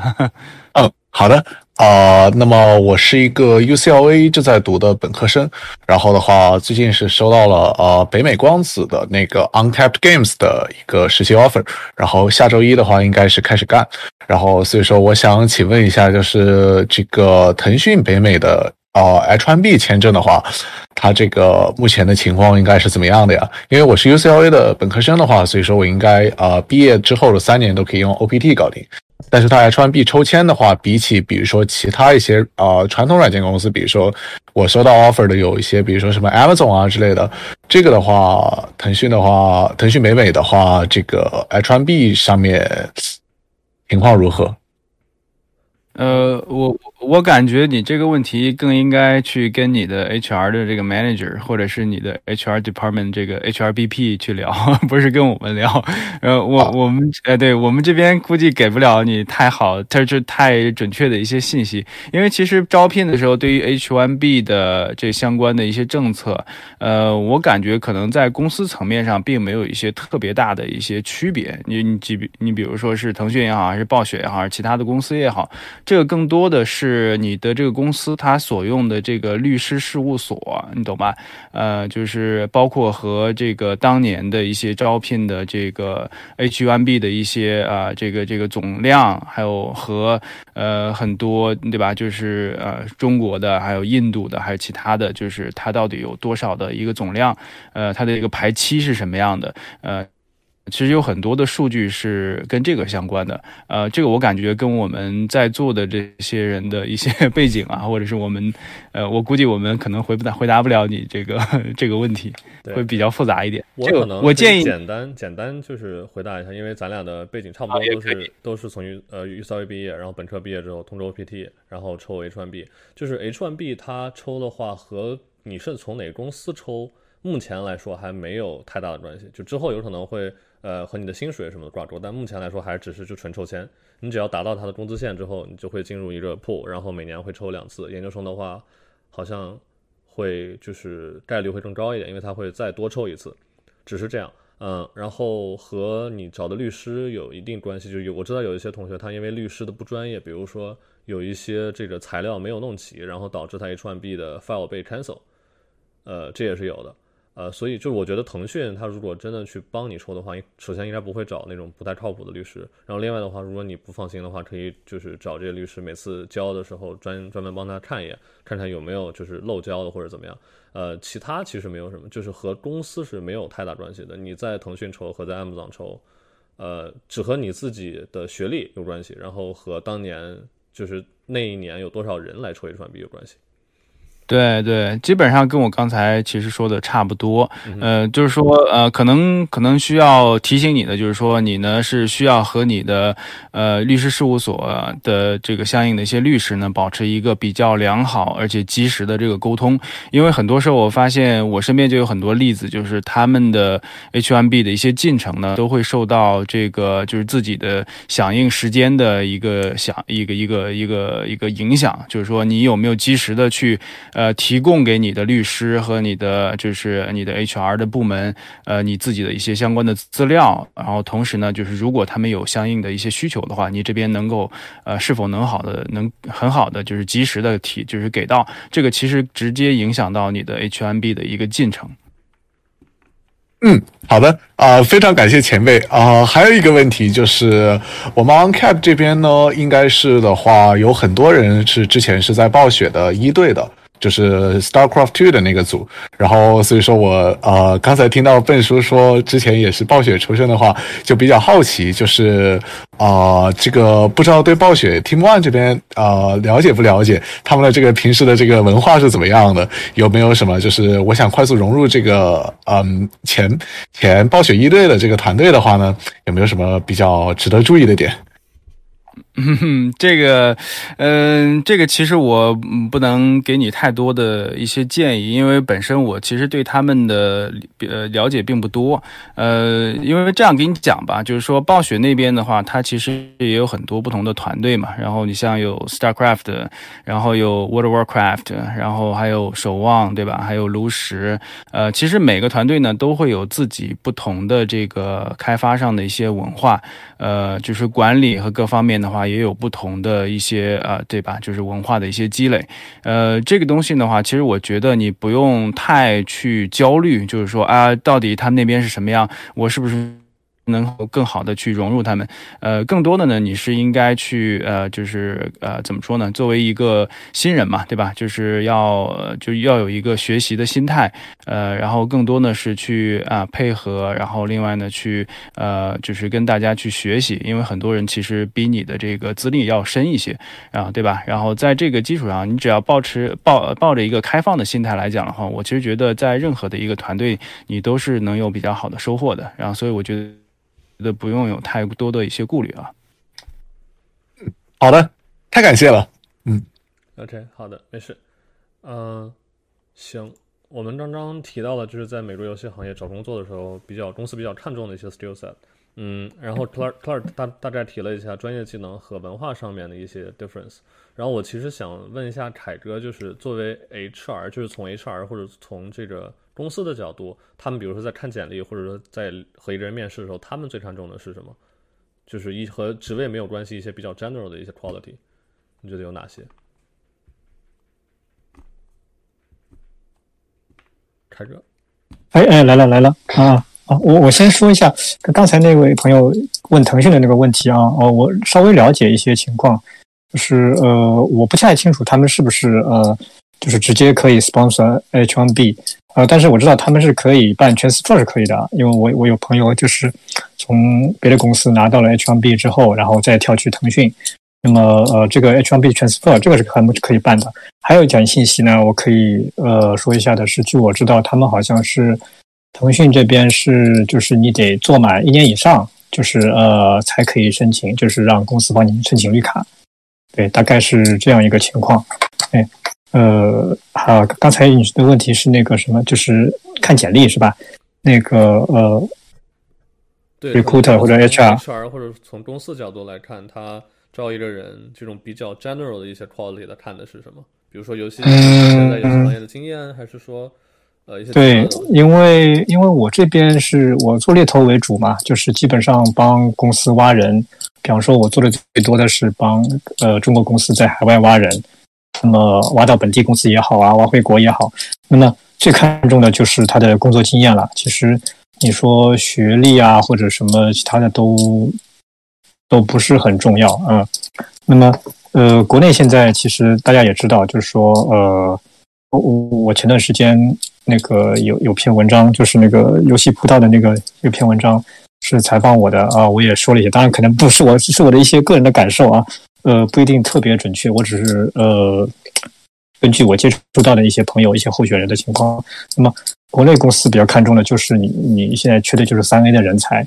啊，他们比较看重三因为国内之前刚才啊，像 Ben 啊也都说过了，国内现在其实做手游已经很厉害了啊，他们不缺做手游的人，他们现在其实很多大厂啊啊，包括像像米哈游啊这些，他们都往三 A 去转，呃，手游已经很赚钱了，可能他们想想做开一些其他的一些项目，做三 A 做全平台这样的，那么他们最看重的就是你在海外的一些三 A 的经验，做过一些大项目。呃，比较知名的公司做过一些大项目，那么有几年经验，他们就觉得，呃，这个方面就会，呃，就是很好了。嗯，说说实话，这个国内公司是抢着要的。对，那么，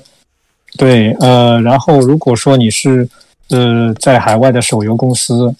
那么可能，呃，国内的公司可能就不是那么，呃，很看重了。对。特别是呃一些，如果是在是如果是一些中小公司，不是特别知名的，那这个国内公司说实话，这是这是蛮实际的了，很实际的一个一个情况。嗯，OK，那么对对，然后呃，我今天本来是呃，我我说一些其他的东西吧，就是呃，因为我今天也也准备了一个一个小小小的提纲，就是因为我知道我我在我的群里也转过这个活动，有一些朋友是国内的，也想出来那个。呃，到北美来工作啊，或者呃，想出来看一看，嗯，那不管是出于什么目的，那么呃，当然之前也聊到过一些签证的一些事情。那么我现在重点想讲一下，就是因为我在加拿大嘛，可能加拿大的情况比较熟悉一点。那么呃，我想就是说，也也也稍微归纳总结一下，嗯，那么基本上我觉得国内到呃北美来工作，我先讲加拿大好了。因为北美刚才很多朋友已经说了一些了，那么基本上反正几种情况吧，呃，像以前大概在两千年以后，那么嗯比较多的，当时是就是出来比较早的那批人，呃，那么其实很多是育碧上海出来的，他们都 relocate 到那个育碧蒙特利尔，那么基本上呢都是呃研发这类人都是研发为主，那么在呃上海那个工作室，比方说至少工作了，比方说有可能有五六年以上。呃，属于比较资深了，做到一个 senior 的一个 level。那么呢，他们 relocate 的情况呢，就是比方说是 Montreal 这边呃 open 了一个职位出来，那么他们公司系统内是看得到的。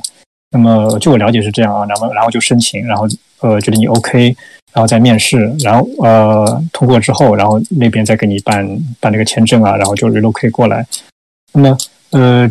这些人就是 relocate 不少的啊，在蒙特利尔，然后可能再过几年可能再跳啊，然后有的朋友是入了籍之后，入了加拿大籍之后，那么觉得可能加拿大呃各方面可能包括薪水啊、工作机会不如美国，那么又凭借了加拿大的国籍，那么又可以去美国工作，那么走一个 T N 签证，是因为那个北美自由贸易协定的那个政策，那么又可以去去北美了，呃，去 LA 啊、西雅图啊，呃，有很多。那么这个是呃，这是一条路吧，就是呃，这是一种。那么 第二种呢，就是直接从国内找工作啊，直接到呃加拿大来。那么就跟这个就不是 relocate，不是公司公司派遣，那么自己直接跳过来。那么这种呢，就是肯定要比刚才那种呢稍微难一些。呃，那么据我的总结呢，基本上还是看你之之前也有朋友提到过，就是其实就是看你在国内的那些工作经历。那么最好呢，就是是你是在那个国内的外资外资大厂的，打个比方，也像呃，就像育碧啊、呃 E A 啊、呃呃那个动视啊这一类的公司。那么呃，因为说实话，哪怕你是在腾讯、网易，那么国外的公司也不一定就认可的，啊，因为嗯，毕竟那个开发环境啊，可能各方面都不太一样，那你前做的项目和各种流程啊都不太一样。那么呃，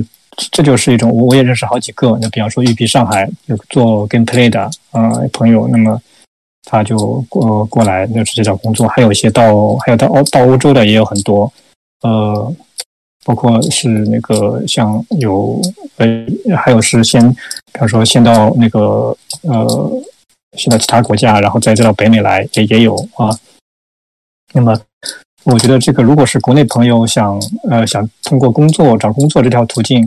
呃到北美来的话，我建议是还是先去那个外资的公司呃工作一段时间。那么。关于工作签证的话呢，就是加拿大这边是这样的，一般情况是要呃有一个就是呃那个类似于这个批文吧，就是呃劳动这个叫什么劳工批文，那么就是他要证明就是说你呃用人的这家公司在本地是招不到那个呃合适的人了，那么才给你就是允许你办这个呃工作签证，嗯。这是一个，呃，当然了，就是说我我知道 B C，就是我我是在温哥华嘛，属于 B C 省，B C 省这边呢有有一个景区的一个职位，啊，好像是二十几个吧，呃，里面是包括像程序啊什么这类，呃，我听说，呃，因为我不是特别专业，我不是移民顾问，我只是呃有因为呃我了帮别别人了解过一些，就是呃也查自己也查过一些资料。那么 B C 这边呢，B C 省这边大概有二十几个紧缺的职位，因为是比较紧缺，所以呢，它是可以免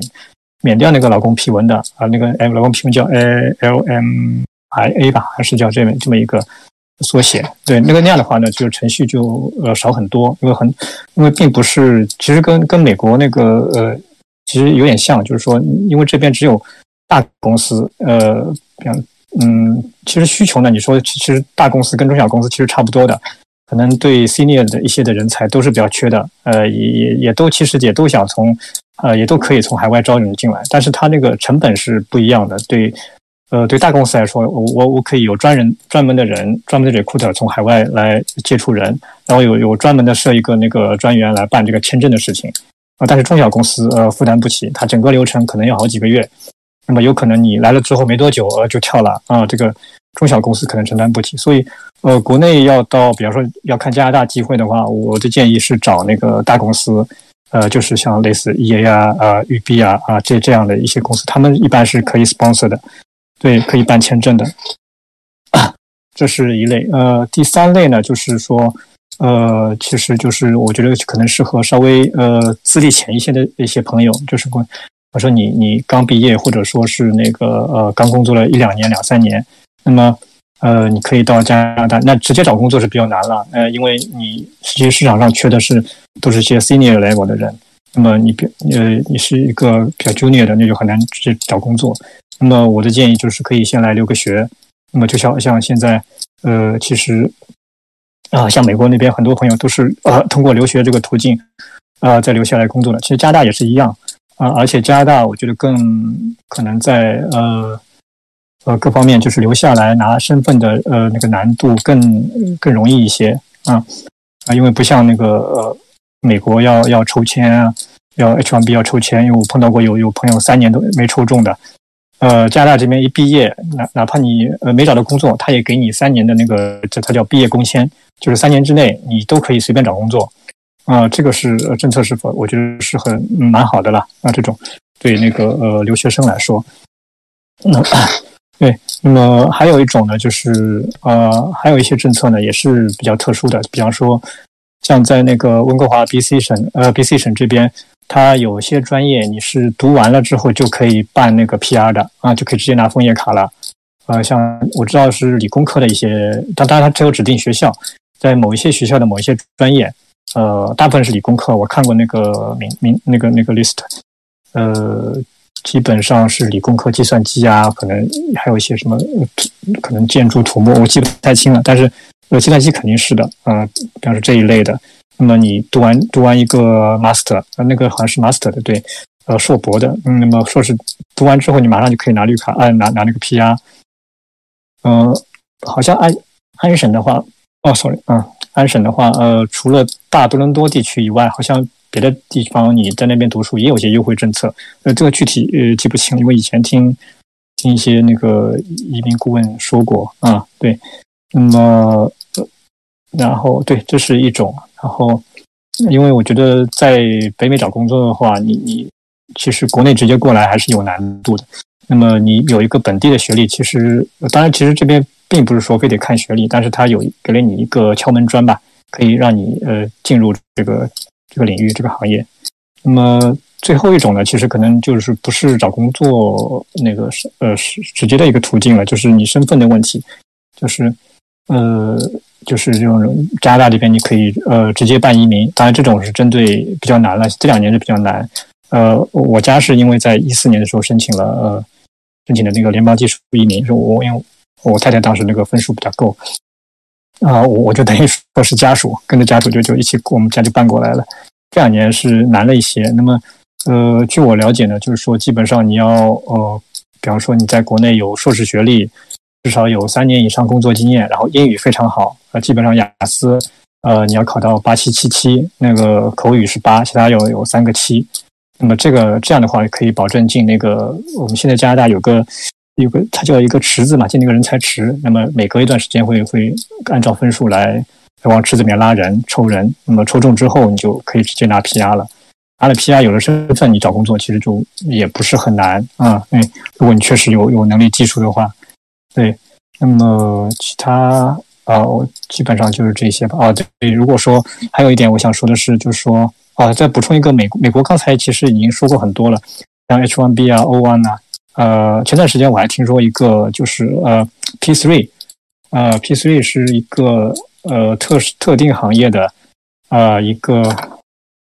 呃一个一个什么一一个一个短期签证吧，嗯，大概是可能一年一签的。但是我前段时间认识两个美术的朋友，他们走的是呃 P3，然后按照呃用了 P3 到了美国，然后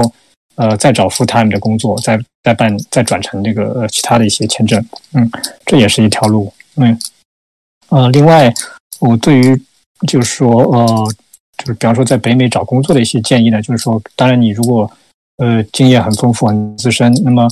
呃以前就在一些国内，比方说大厂啊这些工作过，那可能也找对口的一些差不多 level 的公司，呃职位可能都比较容易。但是可能很多朋友呃不是那么的呃资深，那么可能也没有很好的那种呃背景啊，就是公司大公司的这种背景。那么我我的建议是，可能先看一些呃中小公司的机会，包括一些就是中国的中小公司的机会。那么呃，你先争取呃留下来，那么拿到身份解决问题之后，呃，再考虑跳到去一些呃本地的一些稍微大一点的公司啊啊这样。嗯，基本上啊，我想说的呃就是这些吧。好。OK，好的，非常感谢凯哥。其实我刚听完，我有那么大概两个问题。第一个问题是就是。你刚刚有提到说，呃，比如从国内想往美国这边，呃，从从美国想往国内挖人的话，他们会比较看重，比如说在美国有呃大厂工作经验的这个这个人才。那相相对来说，如果是从国内往美国来，往北美来的话，因为中国的这个手游市场比较比较好。那有没有可能就是在在手游厂商，比如说你做过一两个这种比较大型的项目，然后在自 resume 或者是有相相类似的经验的话，会不会来这边？如果找北美这边的手游会更容易一点？嗯，这种例子我没有碰到过，说实话，呃，我觉得有一些难度，但是应该有，因为因为我碰到就是有朋友，呃，当然不是美国了，是碰到加大的，有有呃有在那个国内的朋友是接到了那个 GameLoft GameLoft 呃 m o c h e r 的一个呃猎头帮他挖了接触了一个职位，他们有招那种呃 Game Designer，可能是偏那种呃就是经济系统设计啊，可能因为国内可能氪金比较厉害嘛，氪金系统做的做的比较牛，可能他们他们有这方面的考虑啊，当时来来问过我，所以这是我知道，就是说他们有可能就是说。呃，是考呃从国内挖这一类的人才，有可能的，就是呃，比方说做做系统啊，呃呃，这边应该是今天这边好像叫没有数值策划，我不知道这个具体的 title 一般叫什么，反正类似嗯这方面的人，我觉得有一定希望，呃，有一定可能。还有就是呃，还有就是哦，对，像对我我觉得国内的可以考虑一下，就是呃。像呃，GameLoft、Montreal，他们这家公司虽然现在 GameLoft 不是很很好了啊，也是做手游，就是但是他们对签证还是蛮不错的。我之前认识一个朋友，他是做做美术的，在国内做美术，然后其实他英文都呃很可以说很不好，几乎都没法交流的那种。但是呢，他在他的作品不错，那么他在 A 站上那个作品被他们的一个主美看中了，然后就跟他联系，把他就是帮他办签证啊，因为。那个加拿大的工作签证不需要那个看英文成绩啊什么的，就直接把它从国内就是挖到挖到 GameLoft 那边蒙蒙特利尔那边去了。对我觉得是这种，呃，也是有的，这种机会也是有的。嗯。OK，明白了。呃，那刚刚就是凯哥，你还提到说，比如说呃，在加拿大，我知道蒙特利尔是一个对游戏产业，因为就是它本地的政府什么对游戏产业是很扶持的这样的一个态度。包括我当时本来入加拿大的话，也是要在 Montreal 去办这个 office，因为我知道好像他们的 government 对这个呃来这边开办开分分公司分公司的这种游戏厂商，它一个是有这种税收税收上面的福利，另外一个是他们会补助员工的工资。然后因为这样的话，对，所以就是在 Montreal 会有一个集聚效应。然后这也是其实我们今天蛮想聊的一个点，就是 location 对游戏行业也蛮重要的，因为有一些城市它。就是与生俱来，它就会有更多的游戏公司在那边扎堆。然后这样的话，如果想加入游戏行业，可能是不是先如果真的特别想来的话，先搬到这样的城市，然后再去找，可能也会更容易一点。呃，肯定，这个是肯定的。呃，地点还是蛮重要的。嗯，你人已经在这边了，呃，就是面试啊，各方面肯定要方便很多。OK，嗯，对，感觉 location 的话，可能。美国这边就是 L A，然后三藩就加州，整个算是一个比较对整个西海岸吧。我觉得可能可能美国的话，算整个西海岸都上面到北边西就西北西雅图，然后对然后湾区，然后 L A 这边都是不错的。对对，然后东边的话可能就是纽约还不错。然后我知道北卡有一些，因为我 Epic 好像在北卡，对，然后北卡最近几年也在就是不停的在建一些新的游戏公司的这个 studio。这北卡也是也是一个不错的选择。嗯，就就是其他地方可能美国就没有像西海岸那么集中了，可能还有像好像是奥斯汀啊也有一些。对，德州啊。然后加拿大的话，就是 Montreal 是特别集就是集中的一个城市。对，Montreal 啊，Montreal，然后是温哥华跟多伦多，温哥华跟多伦多可能我觉得可能差不多。其实温哥华也不是很差，我在 我在温哥华待着。就是我我我得说一下，就是温哥华并并不是就是说像别人印象中可能游戏公司比较少啊，机会机会我其实觉得其实还是蛮多的。像大点的厂的话，也有像 E A 啊、微软的工作室啊，还有一些就是不错的手游公司。嗯，明白明白。OK，好的，非常感谢凯哥的分享。嗯。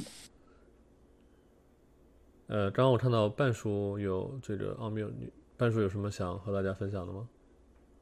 哦哦，没没事，就是刚才你说到那个话题嘛，就是说呃，你这边呃，一般嗯，北美的这个厂商，然后在特别是在招学招这个筛选人才的时候，都会看重哪些素质嘛？啊，其实我呃，我就想大概提呃，就两点吧，就是说这个基本上是我们在面试的时候。呃，因为我面的其实很多，因为我日常的工作很多的一部分都是在进行，呃，面试啊，还有筛选这个这个，特别是美术相关、设计相关的一些人才，呃，就是我大概讲两点，就是北美这边的话，不管是什么样的一个游戏厂商，它这个其实跟刚才那个博哥说的有一点比较相关，就是整体北美的一个文化呢，就是它相对来说比较。呃，比较欣赏这种有自主性思考的这种呃人才啊，就是我们所谓叫 proactive 啊这方面的一些人才。呃，你经常在面试的时候，然后也可以给大家就呃提个醒吧，就是你经常在面试的时候，会有很多的这个面试的面试官呢，会给你提出呃一些问题，而这些问题呢，经常是都需要你有自己非。常主观的一些，呃，这个这个答案的，就是经常我们会问啊，如果你遇到类似什么样的一个问题，你会怎么进行解决？如果给你呃一个团队，你需要怎么来进行管理？如果给你钱，你需要做什么样的一个？你想做什么样的一个项目？啊，所以就是说，经常会需要大家有一个非常主动性的这个思维，呃，这个东西是非常重要的，特别是在开发的时候。为什么呃很多这个面试官都需要问这个问题呢？就是因为在开发的时候。呃，你不能总等着别人去给你去啊，就是喂你呃吃的，对吧？然后或者是给你提需求，或者是给你做各种各样的一些啊这安排。更多呢是你要去找机会，你要在这个团队里面去找到适合自己的一个呃合适的一个地位。然后同时呢，你要去找到项目当中呃开发当中的一些问题，然后自己呢去想尽办法去去解决相关的一些问题，对吧？这样的话才是一个合格的一个一个。呃，这个就是我讲的第一方面。然后另外一个方面的话，就是 how to challenge，就是呃，就是呃，北美其实其实呃，这也是个通用的一个文化，就是大家呢不会说 不会说我们这边啊，就是有了一个相应的一个体系之后呢，就是你只需要要去做 follow 了。呃，很多时候我们可能从国内过来的一些啊，这个同学也好，就是之前工作的也好，呃，就会会有一些文化上的一些差异性吧。呃，大家在在这边的话，可能说需要注意一下，就是北美其实它是喜欢一个呃挑战性的一个文化的，就是说啊，他经常我们在面试的时候也会提供一些问题，就是说我们会让完呃会让面试的人去评价我们呃就是自己的产品，然后你需要从里面挑出来一点到两点，然后你觉得可以有改进的地方，而且你要就是说出来一个头头道道来。所以呢，就是说，在面试的过程当中，不要害怕去啊，去 challenge 别人，啊，对吧？就是你要提出来，只要你 challenge 的这个角度和你的一些回答，然后能够自圆其说，能够去站得住脚，我觉得都是 OK 的。所以呢，给大家提醒一下啊，就是这可能是在大家在面试的时候，特别是如果你拿到了。呃，就是别人呃，你因为你的别人喜欢你的作品也好，喜欢你的技术也好，然后你拿到了这个面试的机会，那么在面试的时候，呃，你可能所需要做好的一些思想上的一些准备。对，其实这点我也有一个想补充的，就是我身边有一些朋友，他是游戏行业面试，然后会被问到一些特别特别难的问题。呃，我就是包括我自己面试的时候，我有时候也会出一两道，就是像这种，就是我百分之九十。的概率知道可能面试者他不会能答上来，但这个时候一方面可能是看他就是临场的反应，另外一个就是要看他的思路。呃，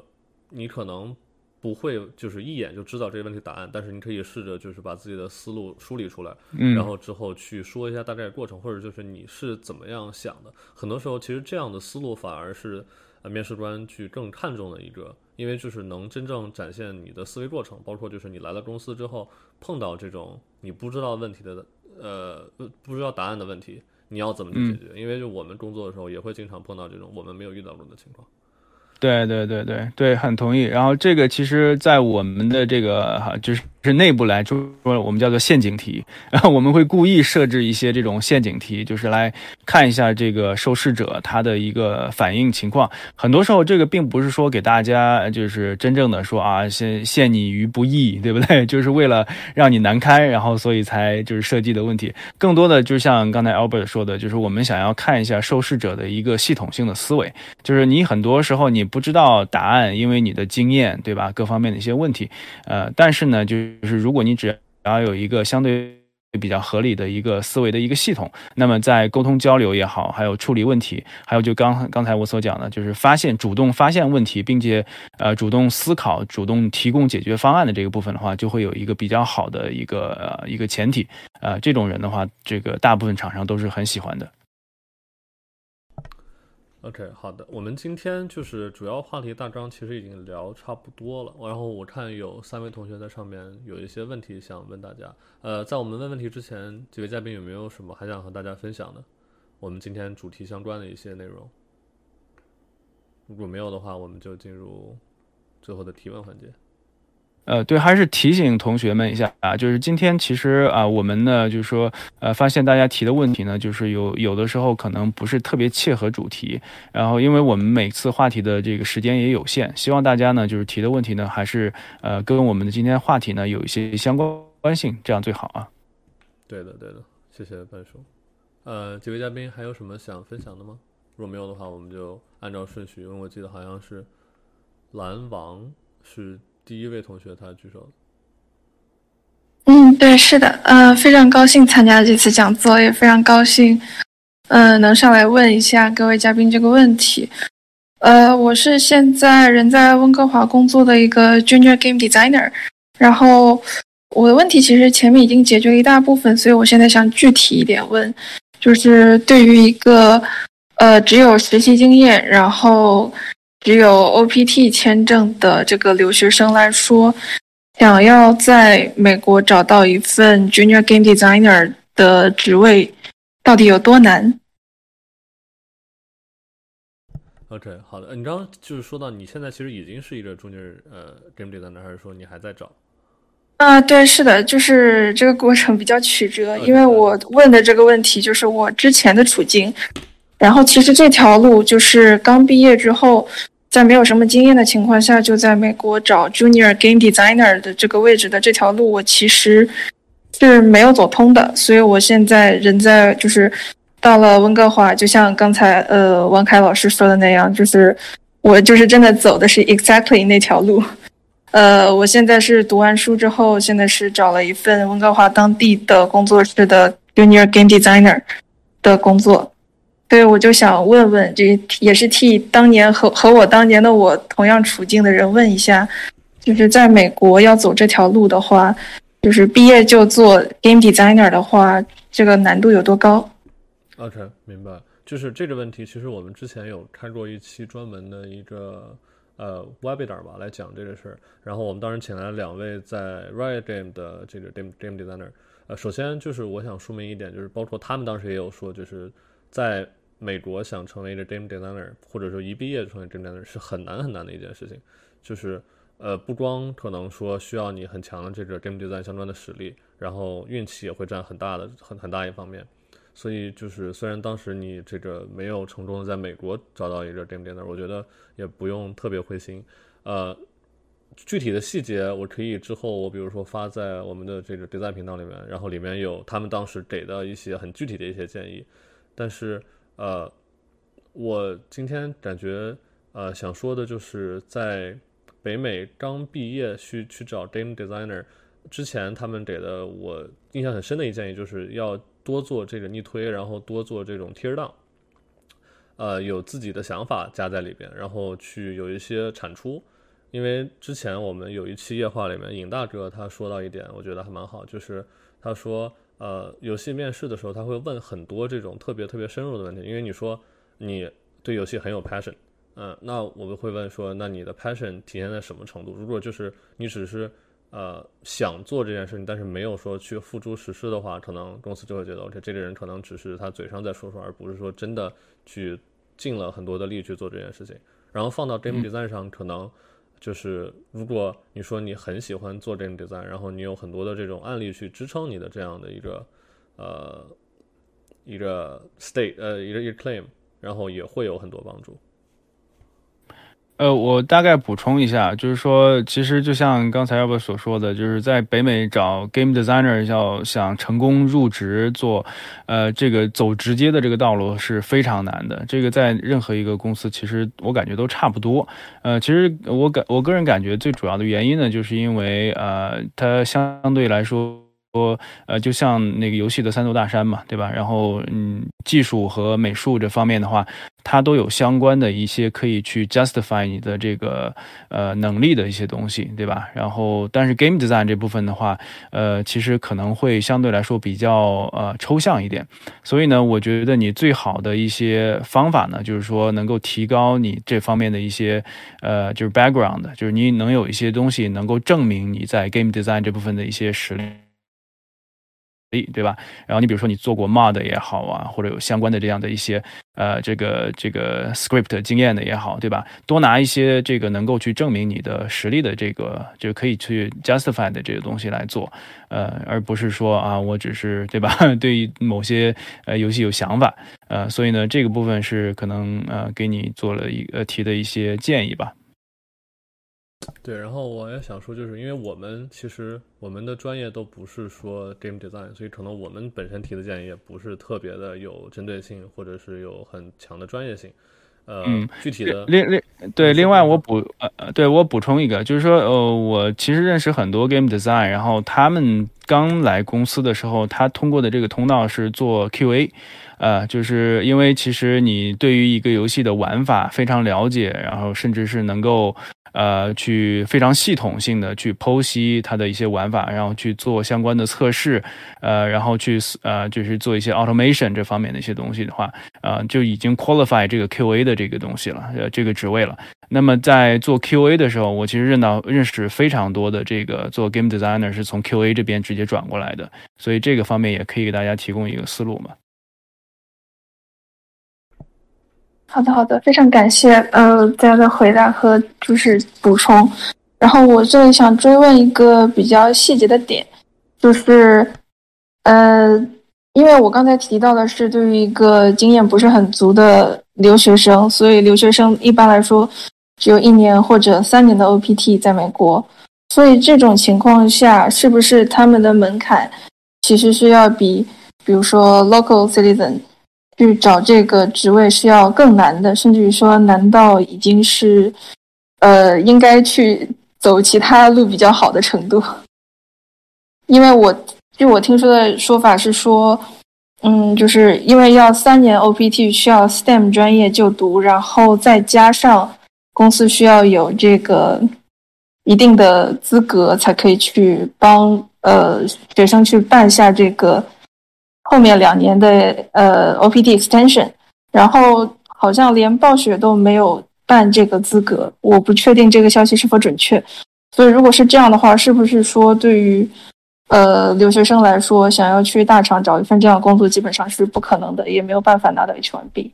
谢谢。嗯，据我所知，就是你刚刚提到 OPT，然后可以再申两年，那个好像是叫 E-Verify，然后那个的话，只要公司它是做了这个事情的话，就可以帮你申这个 OPT 的 STEM extension。然后至于 H1B，呃，暴雪似乎确实它不怎么说，它不会 sponsor 你直接申 H1B 的，但它刚刚半刚刚半叔也说了，就他会接受 transfer。然后我知道有一些手游公司，他们相反会就是 sponsor 呃 H1B。所以可能也是看公司，不存在说就是所有大厂都不 sponsor H1B 的情况。然后具体的话，可能就直接在你面试的时候，最开始就和 HR 问清楚，因为这个事情总是很重要的一件事情。然后包括 HR 他们也会很清楚，就是他们有没有这个资质去 sponsor 你的 H1B。好的，好的，非常感谢。嗯，好，没事。嗯，然后我们下一位同学。我记得是，呃，z，呃，z a a i d o o u 这位同学，喂，hello，哦，hello，hello，啊，呃，是我是，喂喂，我们能听到你，喂。喂，在的，在的。呃，同学，你刚就是想和我们去聊一个什么样的事情，或者你刚有什么问题想问我们？呃，我刚刚是想问一下各位老师，就是有没有什么 networking 小技巧可以分享？OK，networking 小技巧，呃，各位有没有你你之前用过的特别觉得特别好的 networking 小技巧？我觉得两位 MBA 的这个嘉宾应该对这个有很深的了解。对 networking 小技巧就是先先买一个 LinkedIn 的 Premium。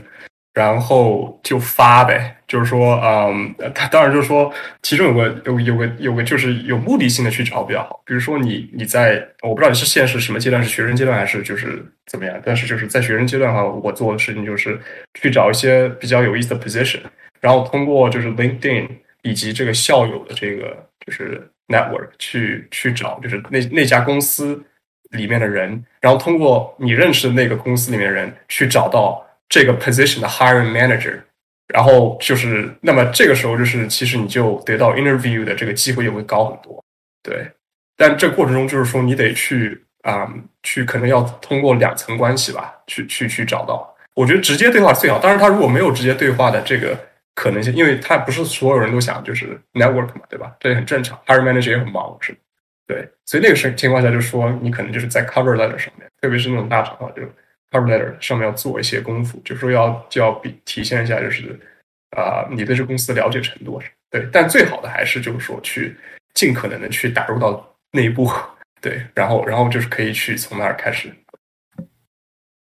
对，我觉得我可以补充一点，特别是对于那个 cold call 这一块儿，就是因为像刚刚 Clark 描述的，其实都是算是坦白讲，都算是比较理想化的一个场景，就是你你认识了，对吧？然后完了以后，你最好能够还能认识 hiring manager，然后。对，然后但是但是我觉得就是我我也 echo 一下这个 Clark 说的那个就是 resume 呃 sorry 这个 cover letter 这个事情，因为其实坦白讲嘛，就是 cover letter 其实一方面就突突出你对于这个公司它的一个热诚热情和你对于它的一个理解，对吧？以及说呃就是一些相关的就是呃一些信息啊都可以体现在 cover letter 里面去，但其实同时也是用来。呃，帮你去就是去展示一些你在这个 resume 之外的一些东西，就基本上就是 ultimately 就是想要就是让你去增加这个你跟其他的一些 candidates 它的一些不一样的地方嘛。所以其实我觉得会是一个很好的一个自己可以把握的这样的一个工具和手段。然后我想稍微补充一点，就是这个 cold call，就是在北美怎么样能够去一个比较合理和礼貌的方式去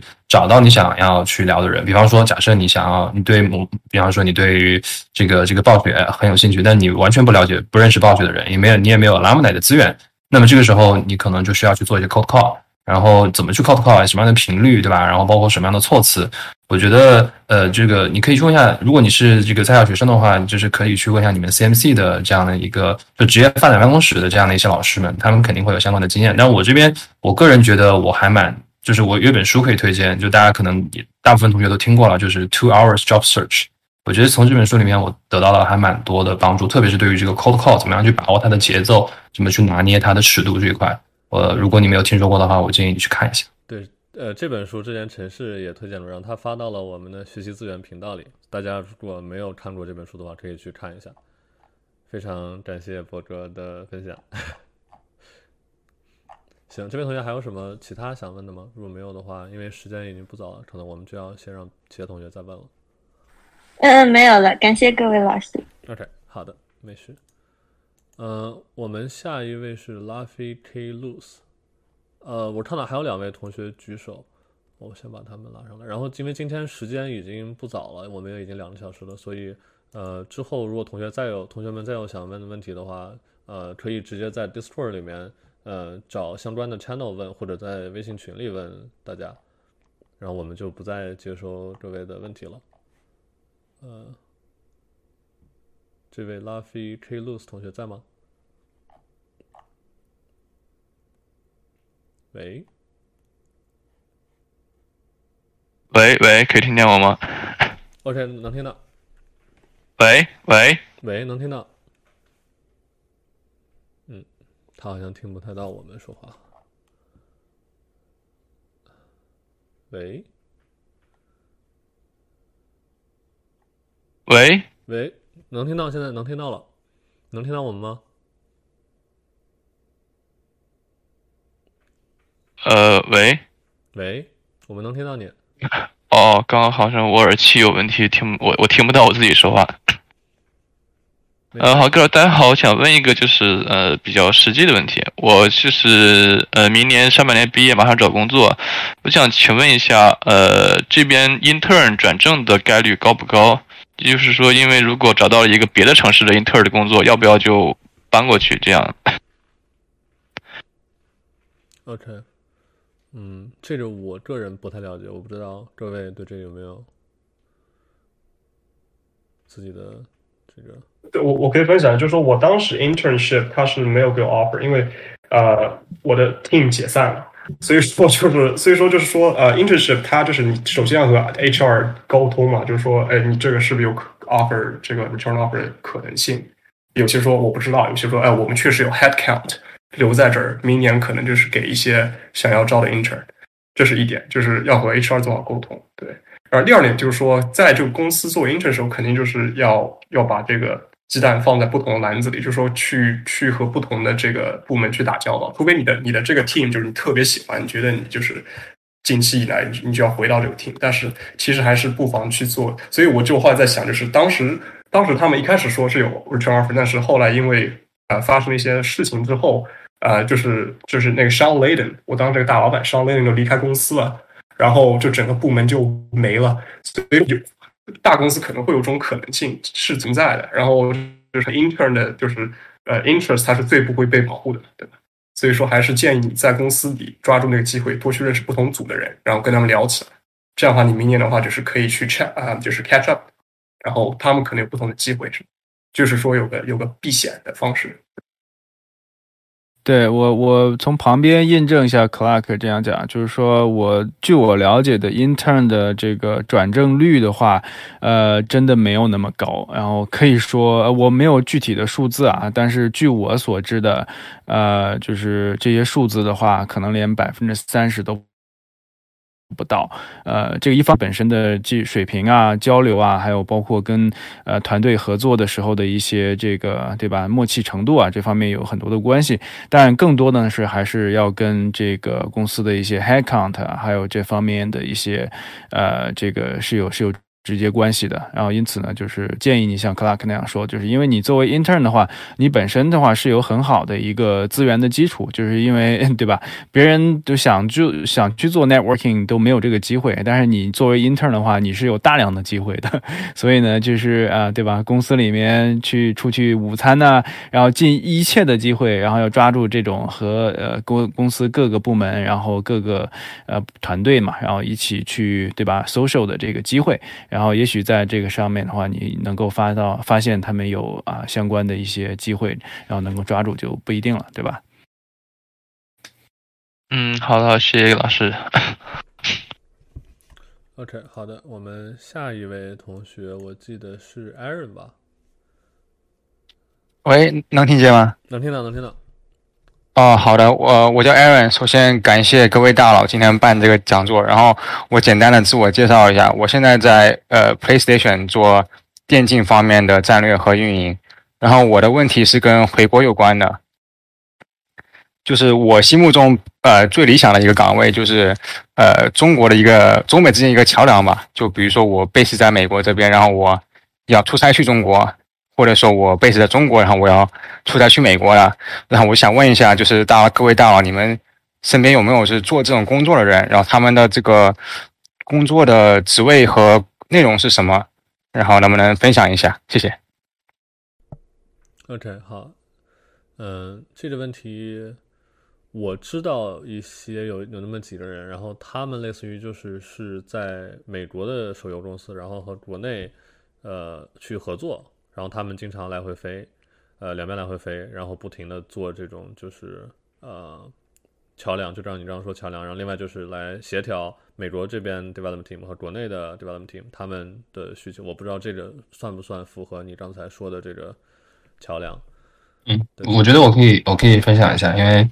呃，一方面我可能就是在就是刚才 Aaron 说的这个 problem space 里面哈，然后另外一块其实我也看到过很多种，我觉得其实。就就不说具体业务好了，但是就是可能就是 Aaron 就是呃建议你就是从从两个方向来看，因为你就在咱们现在聊的这个 problem space 可能更多是说一个跨境合作，对吧？然后是在游戏这个大的话这个话语设定下的一个跨境合作，所以其实呃有非常就是从两个方面都有非常多的可能性，或者是说把这个海外的东西，不管它是产品也好，它是就是发行也好，甚至说它是一个媒体内容也好，把它就是弄到国内去做发行。对吧？然后，呃，这个这个是一个一个通道，就是可能就是我我之前可能提到，不好意思，可能就是我之前工作里面提到，就是 pass to China，就是我们可能需要找到一个合适的一个通道，把海外的一些东优秀的东西引进去，可能是新的游戏，可能是新的合作，可能是新的 IP 啊，或者是什么样子。然后同时呢，其实现在国内，特别刚才的各几位同学都提到过，就是手游，其实从很多层面上，其实是做的比海外的一些同行要出色的，特别是在社社交啊，或者说在商业化的层面，那也会出出现之后，也会越来越多的出现这个 pass from China，就是把中国的一些东西这个出海。这里面既包含就是国内厂商的一些就是海外发行的一个大的一些策略和一个战略布局，也包含就是可能之后就是国内的一些啊，包括现在已经在发生了啦，就是国内的一些呃厂商想要通过海外的资源，不管是研发资源还是说美术技术资源，甚至于发行资源来做一个这个强强联合，或者说做一个各种这个优这个资源的互相的一个补齐。所以其实，在刚才说的那么多这个不同的场景里面，呃，就是相信会有非常非常多的这个机会和职位的需求。不管是说从这个产品啊、发行啊、技术啊，和方方面面都会有。所以就是，如果你之后对于这个这块这个 problem space 有兴趣的话，其实 again 就是现也不妨就是看看说你现在的这个就是你的经历和你的背景，和就是刚才咱们说的这个双向这个通道里面的各个场景里面哪一个是最切合的，然后可以从那边来做一个切入，然后做一个探索。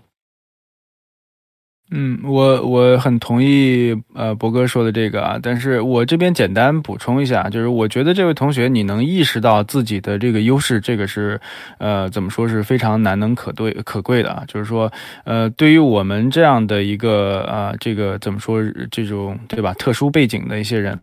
那因为就是很多大家都是华裔嘛，然后在美国有很多的一些工作经验，或者是呃这样的，对于这样的一些人的话，其实要把握好这样的一些这个自己的这种专属的一些特长，对吧？因为呃对于我们这种人来讲的话，你在美国本地的一些啊这个行业的生存的一些机会和你能够达到的一些高度。呃，和呃，你在国内对吧？就是这个行业当中能够达到的一个高度呢，其实都都不会是。是，呃，也不能说没有机会吧，但是可能相对来说，这个，呃，这个机会的成本会相对比较高一些。但同时呢，就是说我们，呃，之所以对吧，是有我们的自己的独特性，就是因为我们对于中美两个市场的了解和我们自己独特的一些观察，呃，一些独特的一些经验，这个是你应该就是着着重利用的。那么，不管是在美国的公司在中国建厂，或者是要就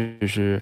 呃，和国内有一些深度合作也好，还是说中国的一些厂商，呃，就是即比，比如说我现在啊，就是我现在其实就是在呃北美，然后远程，然后带就是做这个美术指导，然后带一些项目，然后当然这个项目的话，其实是有很多出海的一些意愿的，呃，因此呢，就是要把握好你的这种特质，然后在这方面的话，看能不能争取到更好的机会。OK，感谢各位。OK，好的，感谢博哲和白叔的分享。我们下一位同学，我记得是 Too Bright 还是 Too Brain？这位同学。啊，大家好，能听到吗？能听到，能听到。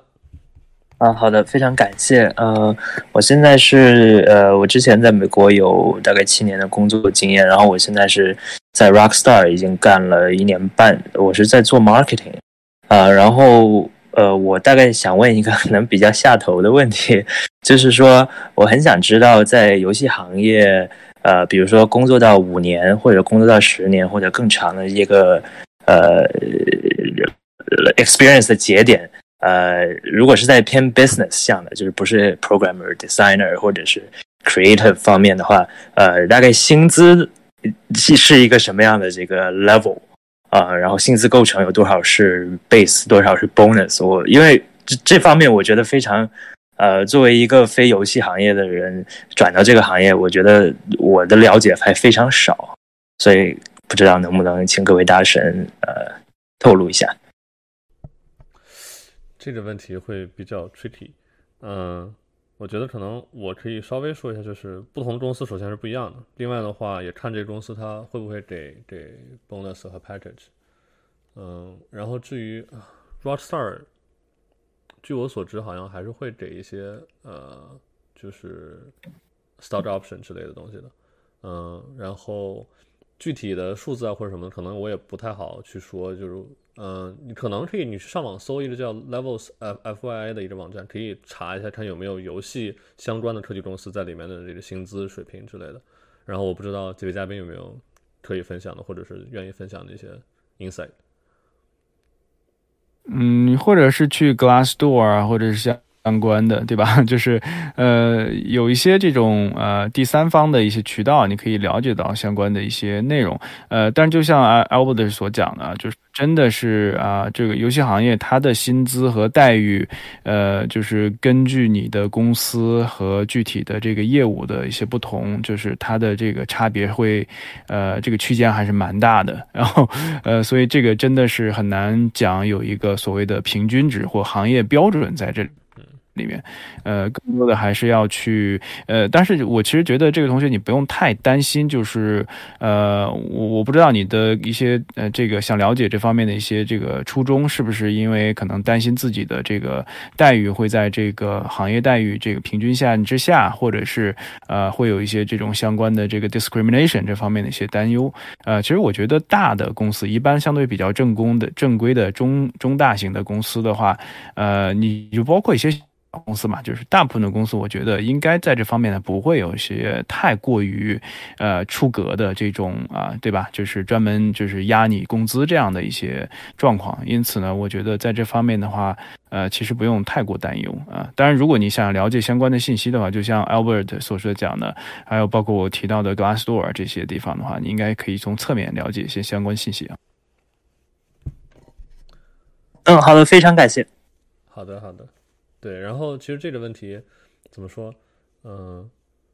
就是我我的一个前辈跟我说的，就首先游戏行业它的薪水不是就是和泰式行业根本是没有办法比的，所以这点是大家都知道。然后我们有人也会开玩笑说我们是为爱发电，嗯，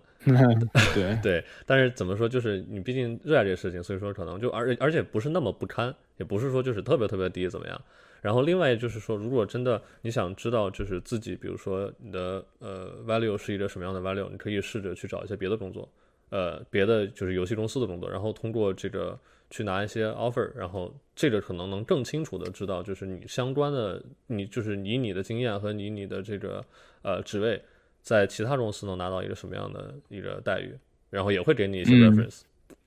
对对对，同时呢，如果你觉得自己有 value，但是你的 value 和你的待遇不符的话，呃，我建议你去找你的这个 manager 去直接聊。呃，因为这个在，特别是在美国的文化这个这方面的话，不要去做太过的这方面的一些担忧。呃，然后你觉得不满足，你就直接去聊。然后，呃，通过有的时候你的 manager 甚至他会给你直接给你一个数字，你比如说有多少的这个呃百分比，就是是可以做 adjustable 的，对吧？这个的话，你就大概可以了解到自己的这个职业在公司的一个呃薪资的一个大致的这种定位了。是的，是的。哦，呃，非常感谢，非常感谢。我刚刚也是，就是一直有一个疑问，就是说，呃，因为呃，公司跟公司还有的 project 跟 project 之间，导致这个薪资可能会有很大的差异。对我就觉得游戏行业不像像呃大厂或者 tech 那样按部就班的，比如说我知道 level four 大家大家都拿多少钱，levels 上面都有，Glassdoor 上面也会比较多的数据点。然后刚好是 business 相关，也是游戏行业这方面的 information，就基本上是没有或者非常少，可能需要一些比较 anecdotal 一点的这种 information 来来作为佐证吧。啊，也是非常感谢。对，是的，是的。不过我有一前辈跟我说，就是怎么说，你在同一个公司要涨薪，永远不如你跳槽涨薪来的更实在更快。所以这我不是建议，但就这也是一个，就是一个我我个人听到的一个。对对对，因为很多时候呢，公司的他也会考虑你这方面的一些数据嘛，对吧？如果他会看到你这个人呢，就是呃已经拿到了别的一些 offer，那么就是说他会出于呃其中的一些原因吧，就是一方面的话就是哎，对了，就是嗯不不希望就是把人员外流，对吧？给竞争对手，然后对吧带来一些呃这样机会，同时呢也会就是从一个侧面证明你的这个能力和实力。啊，因因此呢，就是说啊，就像刚才所建议的，就是如果如果你不满足啊，对薪资有想法，然后建议你去跟你的 manager 去聊啊，直接聊，应该应该问题不会有什么太多的直接的问题。同时呢，就是说，如果你真的是觉得自己的待遇啊，就是很不满意的话，那么我其实建议你去，就像二伯子所讲，拿几个 offer，然后这个时候呢，你你有更好的一个一个，对吧？就是选择性。对，会好谈很多。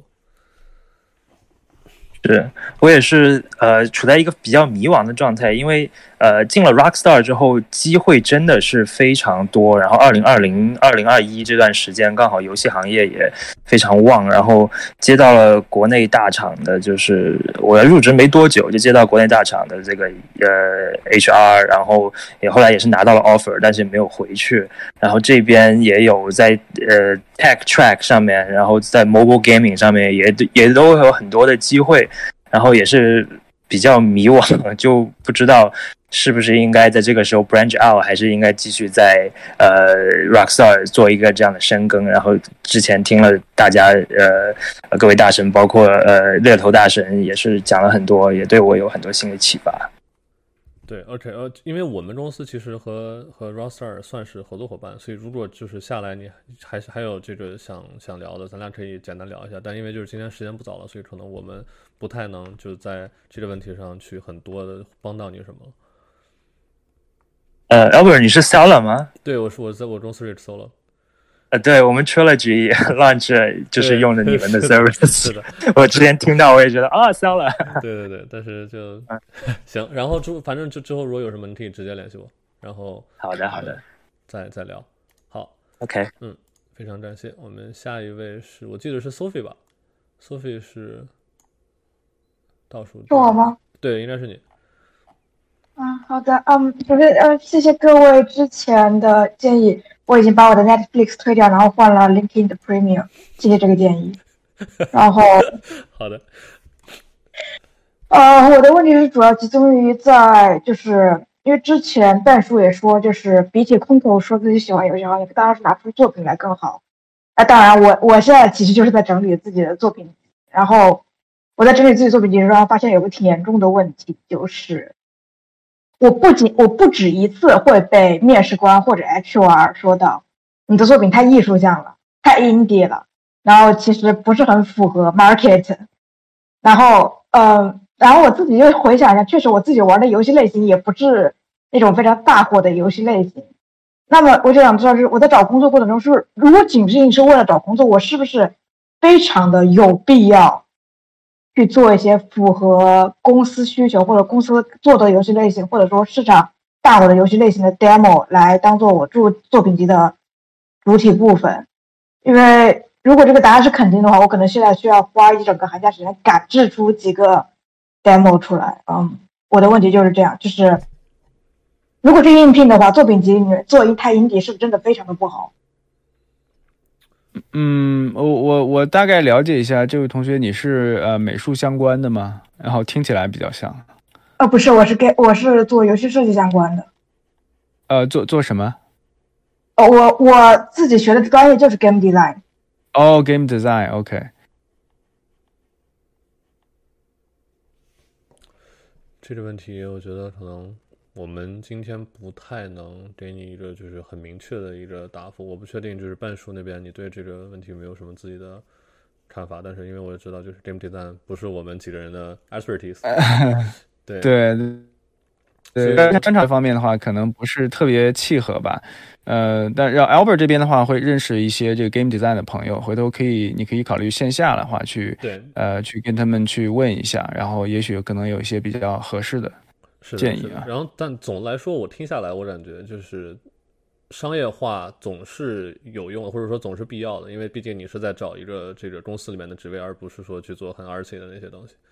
嗯，但是但是我我。我我可以从一个侧面上讲一下吧，就是这个其实跟美术是有一定的相关性的，因为有很多概念设计师啊，或者是三 D 就是三模型师啊、动画师啊，对吧？他东西的话就是特别的，就像你所说的，就特别的 niche，就是我们所谓的他的东西呢，就是比较符合一个 niche market 的这种东西，就是特别特别小众。那么你呃，对吧？这样的话，你就会错失很大量的这个呃这个机会，机会成本的话就会比较高一些。呃，因为毕竟市面上的大部分的产品的话，它还是属于一个呃，就是求量的一个一个这个范畴之内。然后 niche market 的话，更多的是在很多啊，对吧？你是呃，在这个行业里面耕耘了很长时间之后呢，你是有很多不满的，你想有你有很多自我表达的一些想法，你想要去突破一些东西。那么这个时候呢，你再去走一些这种啊比较偏风格化，或者是呃比较偏这个。呃，一地的这样的一些东西，可能会呃会有更好的一个成果，因为毕竟别人可以看一些你的背景嘛，就是你有大厂的经验，然后你现在想要去做一些突破啊，你是有这种验证的，你可以被验证，懂吗？但是你如果你一开始就去做这种 indie 偏 indie 向的东西的话，呃，其实，在某些程度上，就是你的这个 background 的这个这个 validation 这方面的话，可能会比较比较薄弱一点。嗯，好的好的。哦，我还有另外一个问题想问的是，如果我这个第三的这个工作我申请不成功，其实我有想过去转 production，因为我本人其实还有 data 和 finance 的背景。然后我想问一下，如果要转 production，有哪几项 skill set 是放到简历里头会比较有用的，以及就是 HR 会比较在意的呃一些一些 skills？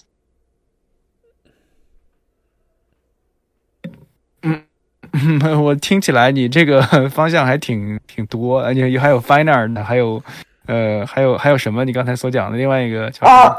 因为我第一个研究生其实读的是金融工程，然后我还修了一个 data science 的 certificate。我我这 game design 是我第二个研究生了，